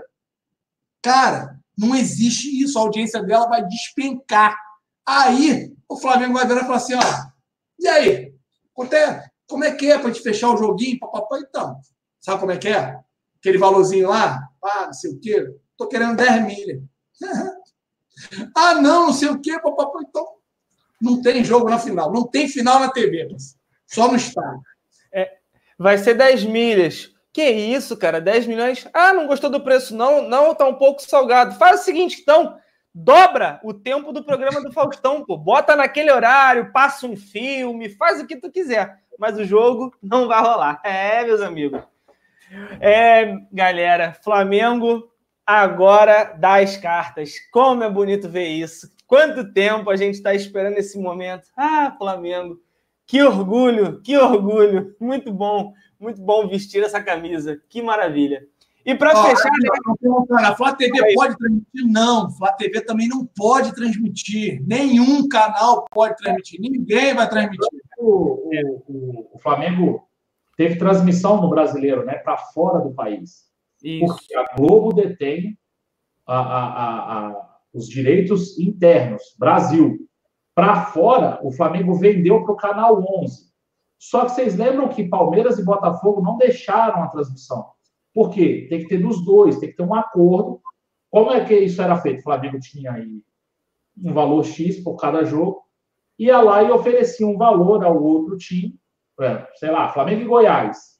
Ah, vai passar lá no canal 11? Vai. Então, quanto que é? Sei lá, 100 mil pelo jogo. O Flamengo ia lá no Goiás e fala, ó, eu tenho aí uma possibilidade de transmitir esse jogo para fora.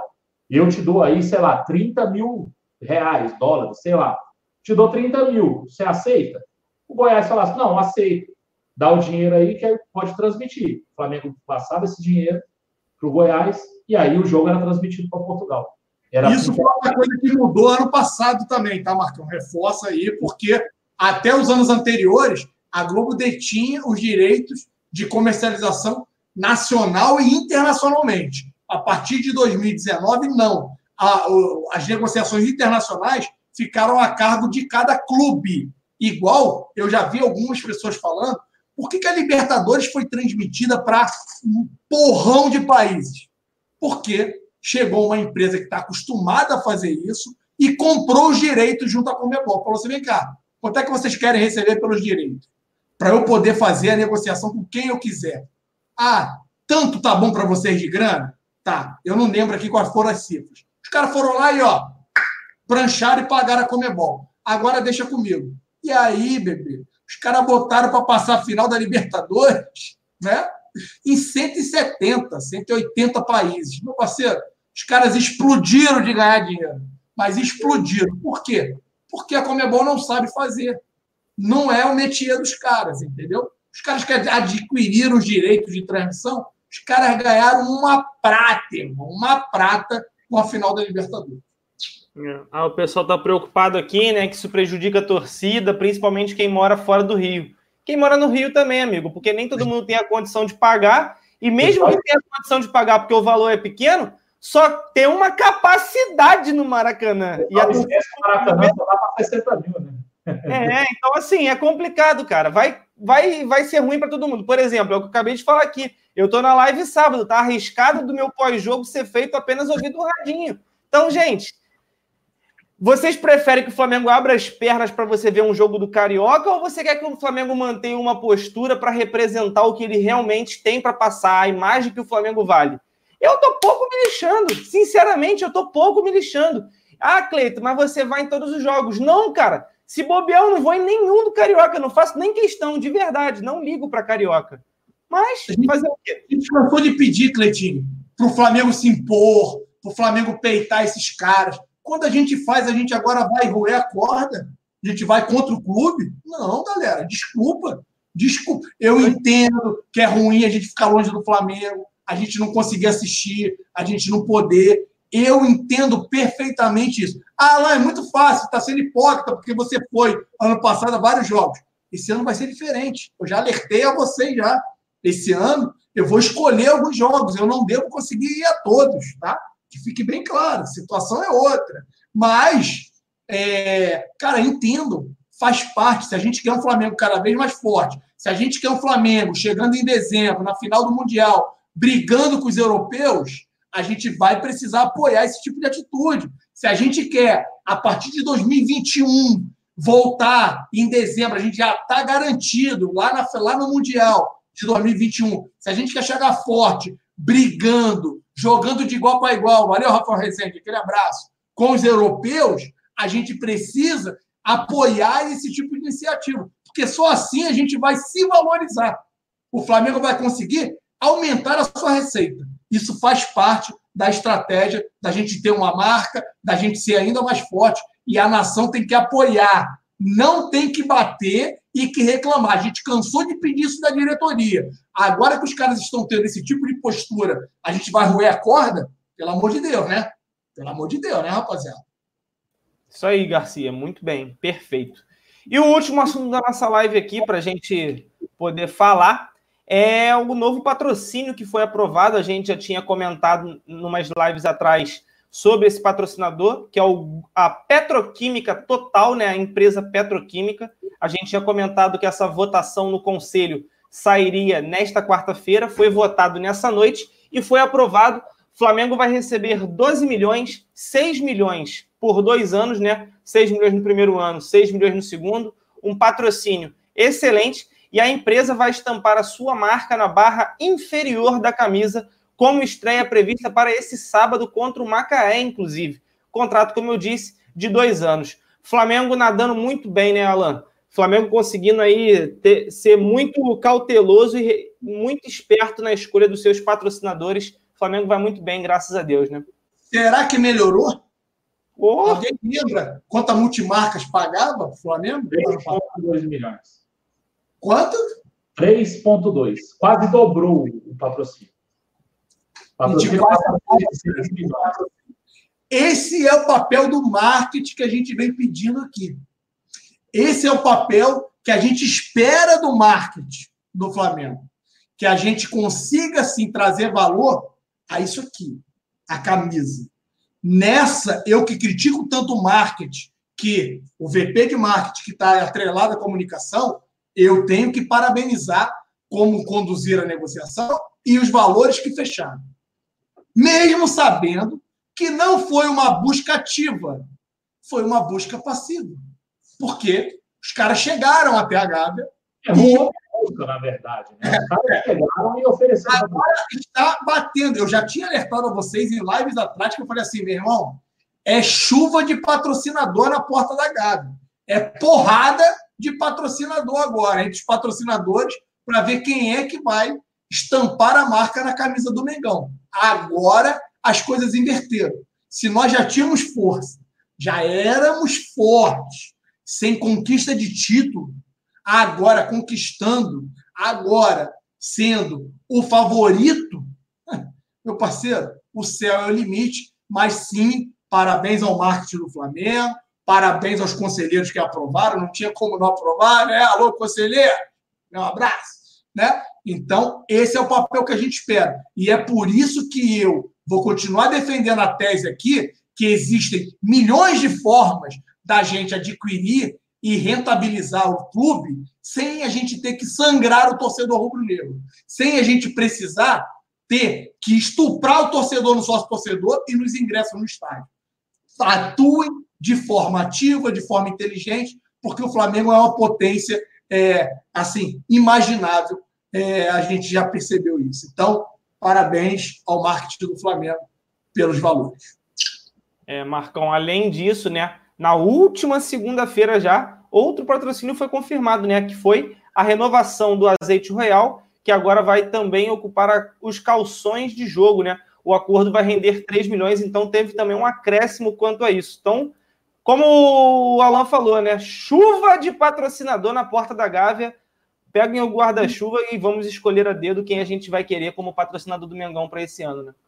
É, o, do azeite até que não, não falo nada, porque está pegando outra, outra seção do uniforme aí para estampar a sua marca, né? Então, o aumento é, é, é por conta de uma, uma seção melhor, né? Antes estava no meião e agora vai para o calção. A questão da, da total, ela entra no lugar do multimarcas, né? Que é na barra da camisa, parte de trás, embaixo do número, é, cara, é quase o dobro. É, e é isso. Quem conseguiu esse patrocínio não foi o marketing. Quem conseguiu esse patrocínio foi a campanha do Flamengo 2019.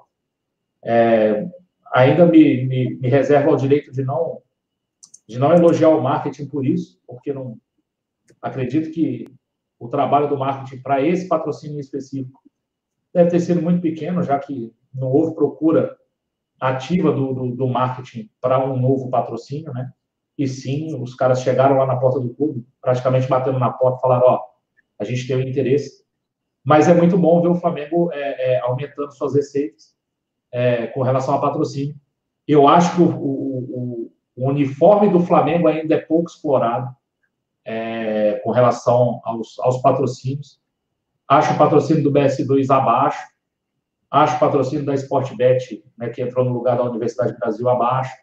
Ainda acho alguns valores abaixo é, é, se você for ver é, tempo de, de, de, de, exibição da marca e comparar com outros times, é, principalmente com o Palmeiras, né? Que é aí um, uma espécie de mecenato. A gente não dá para comparar muito com o Palmeiras, porque lá o cara paga, ele fecha o, o, o uniforme inteiro, né? Então o Palmeiras só exibe as marcas da Crefisa, né? A Crefisa e a Faculdade das Américas é do mesmo dono da Leila lá e do marido. Não dá muito para comparar, mas eu acho que a gente ainda tem como melhorar esses valores. É, e espero que se melhore sim. É, acho que o Flamengo vai continuar dando alegrias aí no, no, campo esportivo, né? A gente vai continuar ganhando título. E quanto mais título a gente ganhar, invariavelmente mais gente vai aparecer e os patrocínios vão subir. Lembrar que a gente ainda não consegue é, é, ter aí os mesmos valores que a gente tinha antigamente, na época da Caixa e outras épocas, até porque o mercado mudou demais. Então, hoje você não vê ninguém com um patrocínio de Master de 30 milhões, como a Caixa já chegou a pagar um, certo momento para Flamengo e Corinthians. Né? Pagava 25 para o Corinthians e 30 para o Flamengo. é, a gente ainda não voltou nesse patamar, até porque o mercado hoje é, é diferente, é outro, outro mercado, com outras questões e o valor de patrocínio baixou muito. Mas acho que o Flamengo é uma potência que precisa ser mais bem explorada. É, de, a gente tem uma torcida nacional e tal, a gente vai voltar a falar tudo aquilo que a gente fala para sócio torcedor. Acho que vale para as marcas que estampam o, o, o uniforme do Flamengo. Outra coisa, é, eu não sei se tem isso no, no, contrato, mas, por exemplo, a minha camisa é toda patrocinada. É, não sei se o Flamengo ganha algum percentual das camisas que são vendidas com o patrocínio. Não sei, acho, acredito que não, acredito que seja um valor fechado. É, a gente precisa ganhar mais também na venda de camisas, e aí é um toque até para a Adidas, a, distribuição da Adidas é muito ruim. É, é por isso que os chineses crescem tanto. É por isso que a gente tem uma porrada de perfil aí em Twitter, em Instagram, vendendo camisa Xing Ling, porque o cara não consegue estar em, sei lá, em Manaus e comprar uma camisa oficial do Flamengo, sem que ele tenha que esperar aí dois meses para a camisa chegar. Né? Ou ele compra pela internet, ou ele não tem outra forma de comprar. É, sei lá, eu fui para Maceió nas férias, não achei nada fui nos shoppings, não, não, não tem nada de Flamengo. É, em Maceió é uma cidade que tem rubro-negro pra caramba. É, o Nordeste todo é assim, é uma dificuldade para o Flamengo. O Flamengo se abriu o olho com relação a isso. Acho que a gente consegue ter aí um patrocínio ainda maior, ganhar mais dinheiro com relação tanto a, a, a número de camisa vendida como de patrocínio que a gente vai ter. Perfeito, Marcão. Muita gente preocupada, Alan. O Tadeu Oliveira e muitas outras pessoas mandaram no chat também é, falando que o dono do azeite né, tá cheio de processo por lavagem de dinheiro e compliance, né? Isso pode ser preocupante. Olha só. É, cara. Esses caras bateram pra caramba na diretoria passada porque teve um dos patrocinadores do Flamengo, né? Que teve problema com a justiça. E essa mesma diretoria que tá aí bateu muito nos caras. Aí, olha só. Eduardo Vinícius Girardes da Silva tem uma ficha criminal vasta falsificação de documentos, furto qualificado, furto mediante fraude e associação criminosa. Além disso, teve uma evolução patrimonial atípica, apontada em processo de justiça, depois de denúncia no Ministério Público Federal por lavagem de dinheiro e sonegação. Ou seja, meu parceiro, assim. Marcão tirou até a imagem da tela. Quando a gente fala de compliance. cara, o cara tem uma ficha bonita, hein? Porra. É. Como é que é? Repete a ficha aí, Garcia, que eu não ouvi. Calma aí. Pronto. Quando a gente fala de compliance e tudo, de associar a marca, a gente tem uma importância. Eu acho que, assim, é, aqui no Brasil a gente tem que evoluir muito para isso, né? A gente tem um patrocinador recente que já gerou problemas. Estiveram envolvidos na, na questão da Lava Jato e muita gente bateu em virtude disso, né? Bateram e bateram pesado na diretoria. Não foi, não foi, não foi patrocínio nela? A Universidade do Brasil, parceiro. Essa daí que tá na tua camisa aí, bebê. Ah, não, tá, eu achei que você estava falando do Godinho até. Foi antes, não, né? Não, isso aí foi bem antes. É. Isso aí já é outro, é outro esquema, é. bebê. Outra parada. Vamos pular esse, vamos pular esse, vamos pular esse, né? E aí, a gente tá falando dessa daí que tá na tua camisa aí, bebê. Né? A gente tá falando dessa daí, ó, essa daí. Olha que apareceu, cara. Apareceu aí. Fala. Caralho, eu falei, mano, que eu ia aparecer na, na live dos arrombados. O Fala, tá me explicando aqui a parada. Aí a merda que deu. Tá vendo como é que é? Não, então tá bom, calma aí. Sai e sai. Ai, meu Deus do céu! Ai, caraca! Agora eu entendi. O que acontece é o seguinte. Arthur tá ensinando o Rodrigo como fazer a live. E aí, o que, que aconteceu? Nessa de como abrir a live, de como funcionar, o Rodrigo tá fazendo besteira e atrapalhando a live aqui da galera. Eu não, parceiro. Eu tô só, eu tô só seguindo as instruções. É tipo assim, ó. Rodrigo, eu vou te ensinar, eu vou te ensinar a fazer uma live. Aí, de repente, o Rodrigo para nessa live. Deu para ver que não estão ensinando é nada, tá dando é merda lá. Pelo contrário, tá aprendendo direitinho. Entrou, entrou. Tá, então já, já, já tá aprendido, só vim aqui para mandar vocês três tomar no cu. E um grande abraço aí pra galera aí que tá, tá acompanhando a live dessas feras aí. Então, tô indo. Como é que desliga essa porra aqui? É isso aí, o Arthur te ensinou. Ah, Pessoal, desculpas aqui, estávamos tentando fazer o um programa da forma correta para vocês, mas infelizmente o tapado está aqui na parte de baixo ainda porque ele não sabe sair. Isso é um mongoloide, mas isso é burro demais. Olha isso. Não, a gente uma briga aqui. Hoje a live sai verde. Hoje a gente vai no verde. Em dois minutos ele entra, caga tudo. Muito bem. Então, voltando à questão de patrocínio de compliance, que foi até um superchat do amigo aí, que não sei nem se você leu o superchat. Sim. Não, não é compliance. Eu acho que é algo que a gente precisa desenvolver, é algo que a gente precisa trabalhar. E aí, né, o doutor Caio está aí, o doutor Caio Vasconcelos, teria que ver com ele se a gente pode se respaldar. Eu acredito que no contrato deva ter alguma cláusula aí né, que nos resguarde quanto à questão de imagem, da mesma forma que lá atrás nós pedimos para não ter associação nenhuma em páginas policiais, isso chegou por algum momento fazer parte de contrato de alguns atletas, né? Eu acredito que também para patrocinador a gente vai ter que ter e ser mais minucioso com relação aí a, a, a, a você acabar elencando e é, escolhendo seus patrocinadores. E que fique claro também, quando qualquer patrocinador ele é levado ao clube e conselheiros aprovam o patrocínio, bebê, você, conselheiro do Flamengo, você dá a sua anuência, arrombado. Você também assina junto, tá? Que fique claro, porque eu vejo alguns conselheiros depois metendo a porrada né, na diretoria, seja da oposição ou da situação, seja no passado ou seja agora, né? Mas você, conselheiro, você deu anuência, né? Você foi o. Ah, mas eu fui voto vencido no conselho.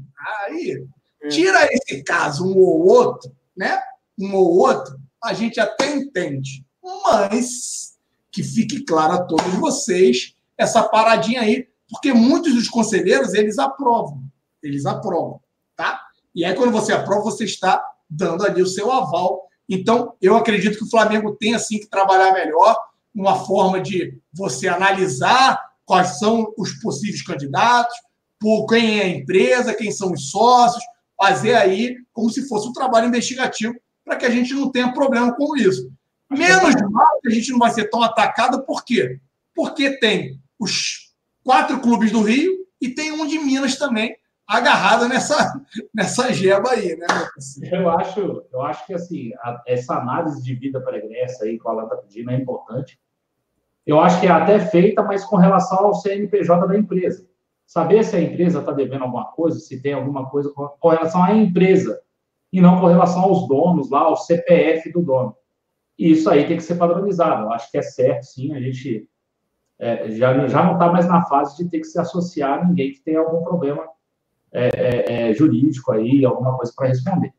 Né? Então, é, essa parte de compliance aí, acho que falta, acho que falta no futebol, cara. Não sei nem se isso é um problema só dos clubes do Rio que estão aí com a, com a, com a Azeite Royal, né?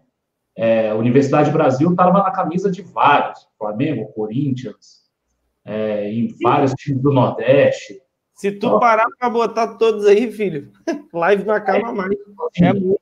Acho que se olha muito para o CNPJ da empresa e não para o CPF dos, dos sócios ali, de quem né, da, da, da alta direção da, da, da, empresa, da cúpula da empresa. É bom para aprender, né? Acho que a gente já, já, já deveria ter aprendido com o caso da Universidade do Brasil e pode, pode aprender com esse caso também. Não sei o que vai acontecer, não sei, fatalmente, certamente tem uma cláusula é, é, é, que, que fale, que trate alguma coisa sobre isso, como foi o caso da Universidade do Brasil, que saiu, é, deve ter alguma cláusula e aí a gente vai acompanhar qual vai ser as ações do Flamengo com relação aí ao, ao azeite. O pessoal Diz que até que não acha o azeite aí para comprar, mas aí eu já não sei. O Elat Nick mandou até uma mensagem pra gente assim, que foi bem assim, na hora que o Rodrigo entrou. Sabe aquelas placas que tem em frente à empresa? Estamos a não sei tantos dias sem acidente. A dele, a nossa placa é: Estamos a zero dias sem arrombadices. Recorde, zero dias. Todo dia é uma história diferente. Esse canal é maravilhoso, por isso que eu gosto disso. Ó, o Flávio Rivedo, boa noite, amigos do Zona. O Flamengo não poderia fechar com outras emissoras. Um forte abraço e saudações rubro-negras. Flávio, acho que a gente acabou até te respondendo aí é, durante a live, né? É, pegando o gancho aí, a gente comentou oh. e não, não pode, né? Fala, Marcão. Fica claro a gente saber como é que se trata essa questão de direito de transmissão com relação ao brasileiro do ano passado. Alguns times fecharam com o esporte interativo é, Bahia, Ceará, Atlético Paranaense, acho que Bahia, Palmeiras, Palmeiras acho que era o time mais né, maior desses aí. É, não passava jogo, por exemplo, nenhum jogo do Flamengo passou no esporte interativo. Por quê? Porque o contrato do Flamengo era com a Globo. É, nenhum, nenhum jogo do Corinthians passou no esporte interativo. Nem Palmeiras e Corinthians. Apesar do esporte interativo ter os direitos do Palmeiras, não tinha os direitos do Corinthians. Para transmitir, você precisa ter contrato com os dois. Né? Precisa ter a autorização dos dois times para poder passar o jogo. Então, não teve Palmeiras e Corinthians no EI. Não teve Flamengo e Ceará no EI. Né? Por quê? Porque o Flamengo não tinha contrato com a EI. O Corinthians não tinha contrato. Tem que se ter contrato com os dois clubes. Então, por isso que o esporte interativo passava é, Ceará e Atlético Paranaense, um jogo passou lá. Por quê? Tinha contrato com os dois. Palmeiras e Atlético Paranaense, passou lá. Por quê? Tinha contrato com os dois. Então, é assim que funciona. Perfeito, Marcão. E o Renan Berdião mandou para a gente também: o Flamengo tem que se impor mesmo. Ou paga o que o Flamengo quer, ou fica no preju. E é isso que se exploda a Globo, bebê. Que o bagulho agora aqui é outra história. É, pessoal comentando bastante aqui. É muita gente ainda preocupada, chegando agora, pega o assunto do Rafinha ao vento lá pelo Twitter ou em algum outro lugar. Alan Garcia, só uma palhinha sobre o assunto Rafinha, sua opinião, para o pessoal que está chegando agora. É o assunto do chat, não tem outro jeito. Mas para não deixar todo mundo assim, sem a notícia, por favor, é contigo.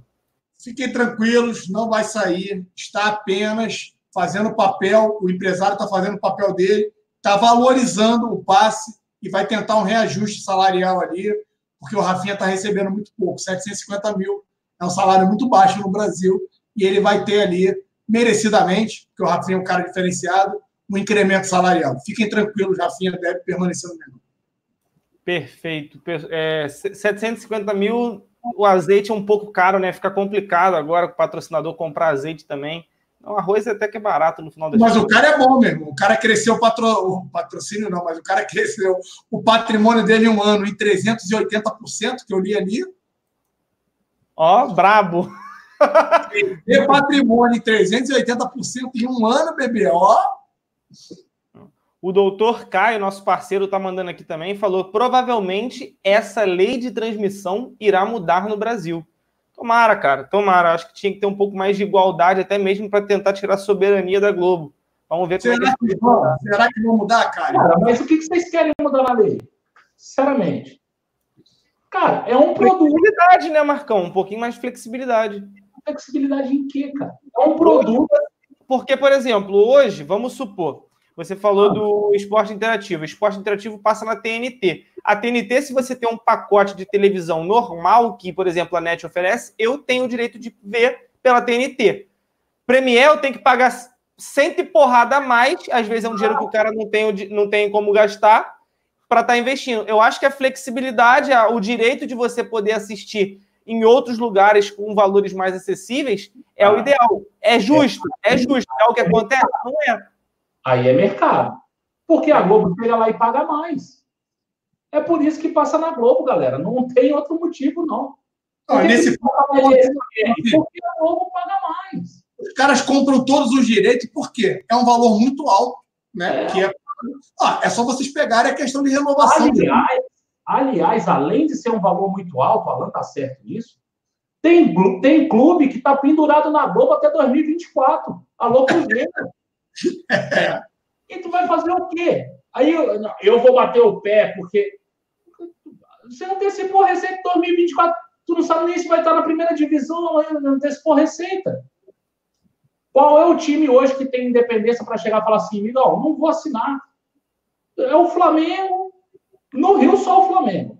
Vamos ser bem claro aqui. O Vasco está adiantado até 2021, 22 já. 23, acho. O Botafogo nem se fala. O Fluminense também. O Cruzeiro, que todo mundo achava que estava bem para caramba, até 2024 na Globo pendurado. o Cruzeiro vai. O doutor Caio aqui, ó. O doutor Caio aqui está mandando o seguinte: é que em outros países a, é, funciona diferente. Né? O direito de comercialização do jogo é do time mandante, e aí cada um trabalha e atua de uma forma. O Bruno aqui acha o seguinte: pô, é, tem, que, é, tem que saber melhor como funciona lá fora, né? Os direitos, o que eles estão pedindo, eu acho que eu entendi agora que o doutor Caio falou, é o seguinte: é tentar igualar a forma de comercialização dessa de, dos direitos de imagem, igual eles trabalham lá na Europa, lá fora. Eu não sei. Mas vai e aí, claro, o Caio, a galera, eu não sei como funciona lá fora. Na Inglaterra, quem na Inglaterra, quem compra o direito é a Sky Sports, só passa na Sky Sports. Na Itália, quem compra é a RAI, só passa na RAI. Eu, eu não consigo ver, assim, cara, vai fechar com quem paga mais. Ah, então tá, eu tenho direito a vender os meus 19 jogos que eu sou mandante. Porra, a Globo vai chegar para mim e falar assim, cara, te dou X. É o maior valor? É, é, vai, vai passar na Globo. E todos os times vão fechar com a Globo, porque a Globo vai pagar mais para todo mundo. Ninguém consegue quebrar esse monopólio da Globo. Por quê? Eu não sei. Mas o fato é, hoje a Globo chega com mais dinheiro para todo mundo. Teve time que fechou com o esporte interativo aí pouquíssimos. Palmeiras, que tentou bater só na TV fechada, porque a TV aberta estava fechada com, com, a Globo. Aí Ceará, Atlético Paranaense, que são os times que têm cotas muito menores para a Globo. Tentaram fechar, devem ter fechado aí com um valor a mais aí para o esporte interativo, mas muito pouco. De resto, de resto todo mundo fechou com a Globo. Quero saber o que, que faz com o Cruzeiro, filhão. O Cruzeiro vai ter que devolver dinheiro para a Globo. Já pensou nisso? ele antecipou a cota de Série A. Só que a cota do ano que vem é Série B. Ele vai ter que devolver dinheiro para a Globo. Tá, tá lascado. Tá lascado, pô. Não é só o Cruzeiro. A porrada de time que está adiantado para a Globo. Cara, é muito difícil quebrar esse monopólio aí. É muito difícil. E isso é mercado. Vai levar quem pagar mais. Hoje, infelizmente, para futebol, a Globo paga um absurdo para futebol. Porque ela tem retorno. Ah, por que, que a ESPN não paga? A ESPN, se você for pegar no Ibope, a ESPN tem dois pontos no Ibope. Ele não tem dinheiro, não, não faz dinheiro para pegar e pagar e desbancar a Globo. Certamente a Globo também negocia já TV aberta e fechada, no mesmo pacote. Ó, te dou mais um pouco aqui e tal. É negociação, cara, é difícil. É difícil. o David Silva manda TV aberta, Esporte TV e Esporte Interativo e pay-per-view são três direitos diferentes. O valor é um para TV aberta, um para TV fechada e um para pay-per-view. Saudações rubro-negras. É isso que o Marcão acabou de falar até no final. Aí chega, une os três ao último agradável, faz um bem bolado, acabou, né, Marcão? É mais ou menos isso. É. Aí não tem como competir mesmo. Não, eu não estou justificando isso de plataformas, né? E aí é, o mundo está evoluindo, as coisas estão tem outras plataformas surgindo, o que pode sim fazer com que as coisas mudem. Ó, o doutor Caio manda aqui, ó, Alan, imagina o leilão que seria para comprar os 19 jogos do Flamengo. Não dependeríamos, é, não dependeríamos da anuência de outros clubes. A Globo pagaria muito mais ao Flamengo para garantir a exclusividade. Então, isso também dentro das 19 partidas que o Flamengo é mandante, ele pode pegar e falar assim, meu irmão, eu quero é, negociar os meus direitos de imagem, vou negociar com quem eu quiser, vou fazer um leilão. Agora, doutor Caio, você falou em fazer leilão, eu tinha ouvido que os camarotes do Maracanã seriam feitos dessa forma, tá? Ou seja, os patrocinadores atuais, eles só teriam direito de explorar e utilizar os camarotes até o final de 2019, para 2020 eles iam fazer isso. Iriam fazer leilão com relação a camarote para tentar aí também é, potencializar as receitas na comercialização de camarote no Maracanã. Se vai acontecer ou se aconteceu, eu ainda não tenho essa informação. Mas eles fariam isso. A gente Só tem que ter. Só para responder o doutor Caio, Alan, eu acho que sim, a gente receberia muito mais dinheiro da Globo. Só que eu tenho quase certeza que todos os times fechariam com a Globo. Até pelo montante que a Globo investe em futebol. Entendeu? Sim, sim, com toda certeza.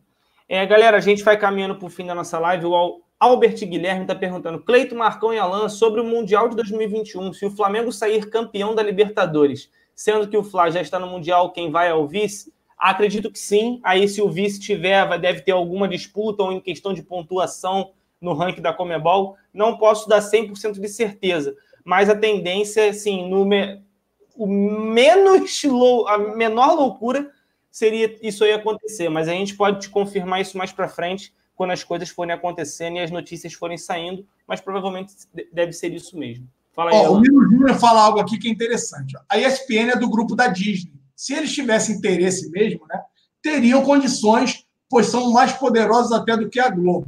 E aí tudo vai da estratégia que os caras detêm frente a- a- ao canal. né? É assim, porque as cifras, galera, os custos são elevadíssimos. Então, vale a pena para a ESPN, que, como o Marcão falou, tem uma audiência baixa?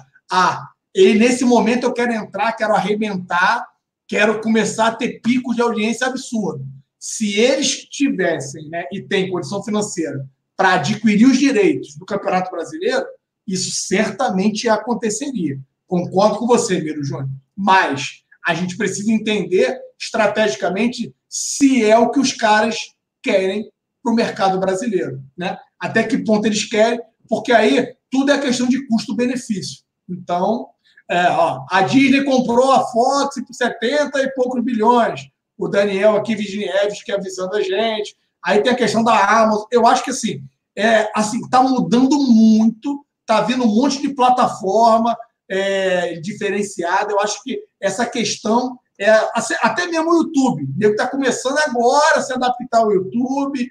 Tem um monte de coisa acontecendo que vai dar uma mudada e uma mexida nesse mercado. Vamos aguardar, rapaziada. Vamos Só aguardar. para lembrar, a ESPN é, é, foi vendida para a Disney em 2017, então assim, não tem muito tempo. E mesmo a Disney não quer perder dinheiro, não.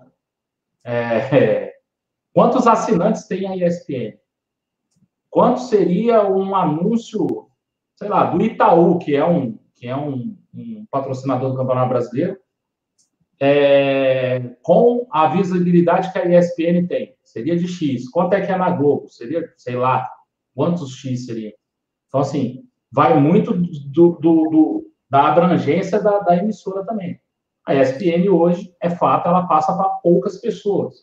E a gente está dando um exemplo da ESPN, que é uma, uma emissora até que eu vejo bastante coisa lá. O campeonato inglês eu vejo lá, os campeonatos internacionais eu vejo lá. É, Então, e aí tem a questão, os patrocinadores já estão acostumados com a Globo, né? Então, às vezes, não é nem a o fato. É.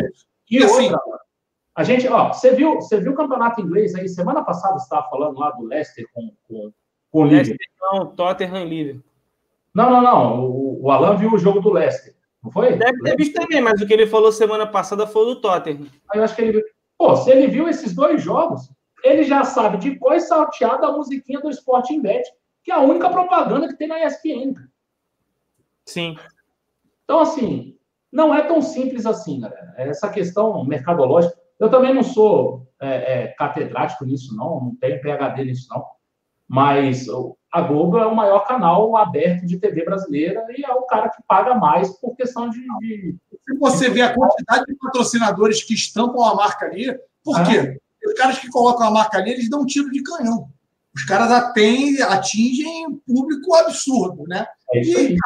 A verdade é essa. A Globo, se vocês pegarem a quantidade de anunciantes na Globo, na Record, é, no SBT, vocês vão ver que assim é, o que faz a Globo ser esse monstro. Por mais que a Globo esteja caindo absurdamente de audiência em vários, vários programas acabaram, os caras estão tentando se reinventar, né? Tá tendo uma série de transformações lá dentro da Globo, porque as coisas também não andam muito boas para o lado deles. Mas também parte disso é todo esse movimento que está tendo com relação a você é, a começar a comprar, que eu digo entre aspas, né, conteúdo. Então tem gente que agora nem vê mais televisão, é só em plataforma digital. Então está mudando muito a forma de você é, acabar é, passando conteúdo. A gente vai ter que aguardar um pouquinho mais. Esse é um é, é um mundo que para mim acho que vai ser um dos que mais vão evoluir e tem muita coisa para a gente ainda aprender com relação a isso.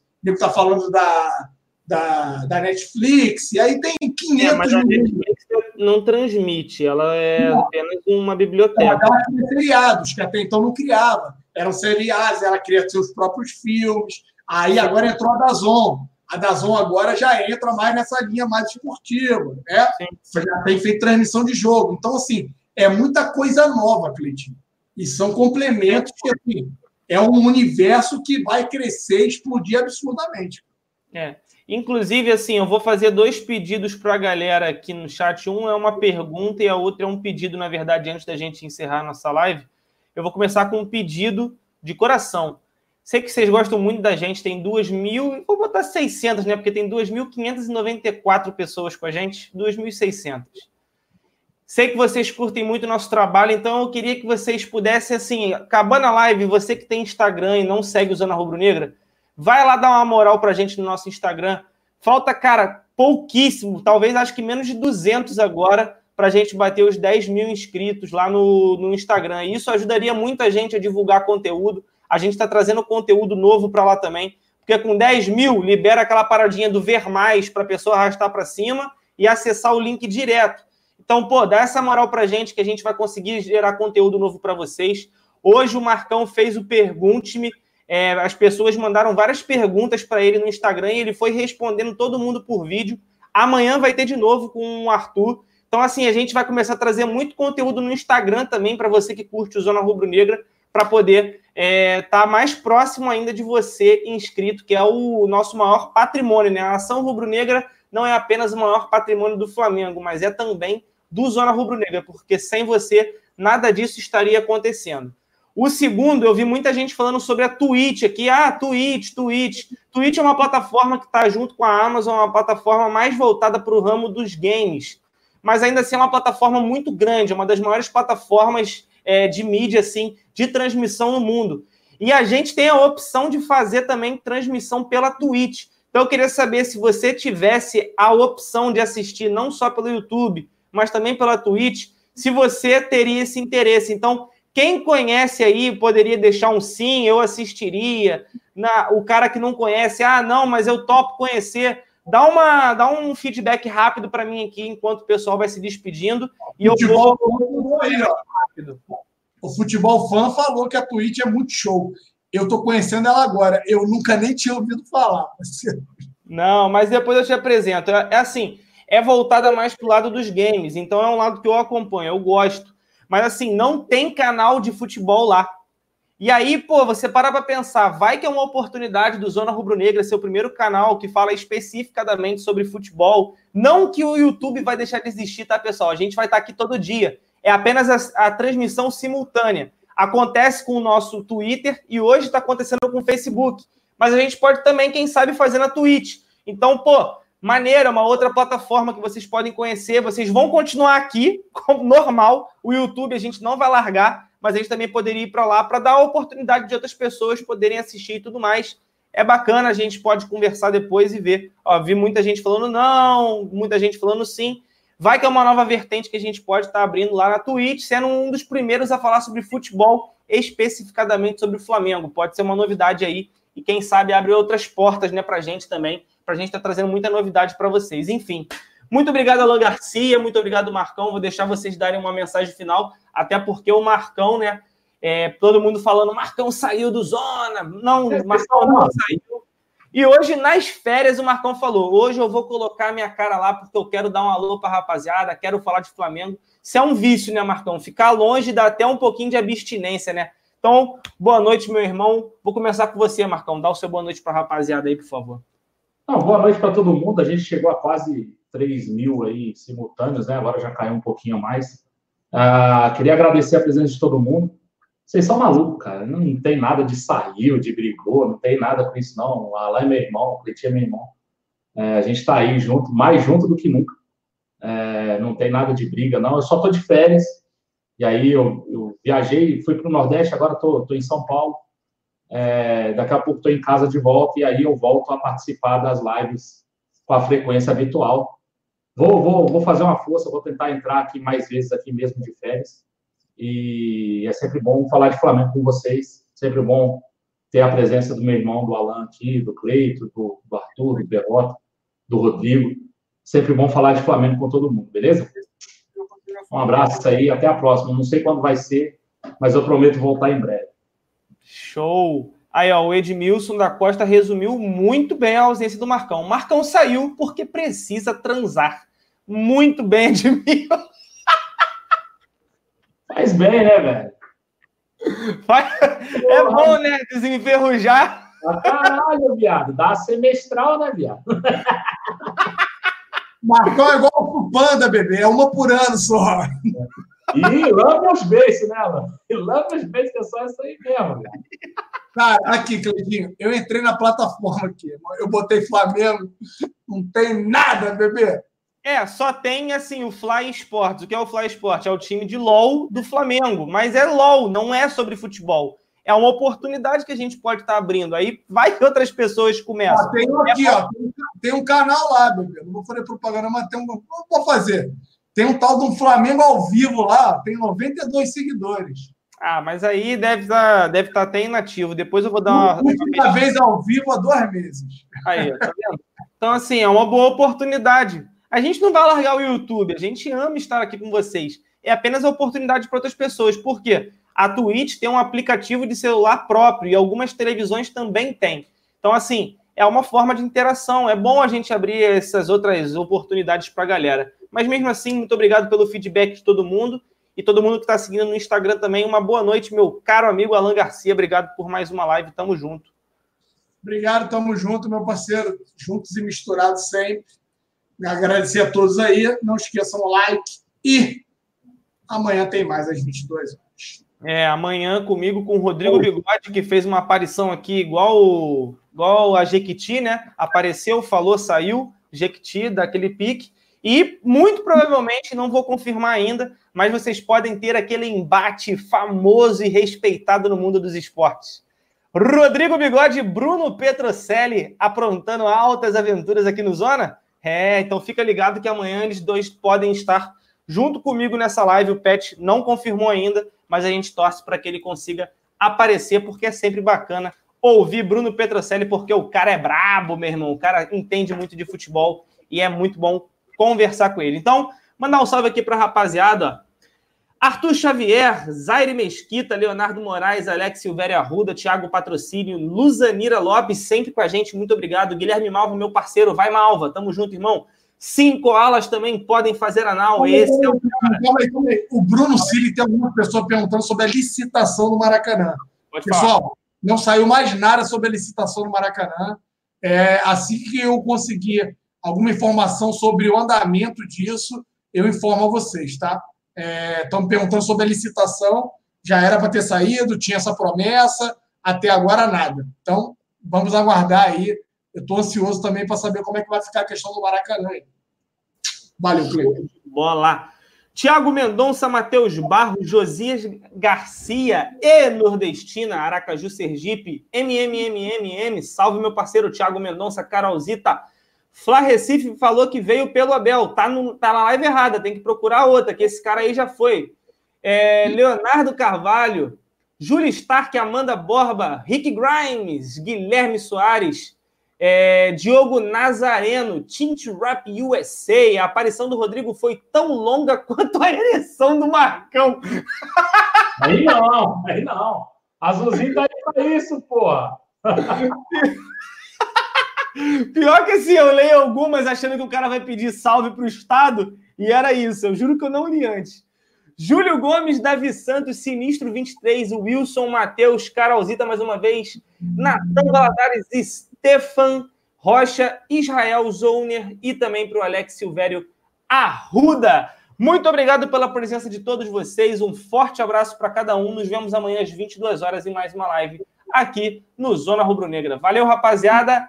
Fomos!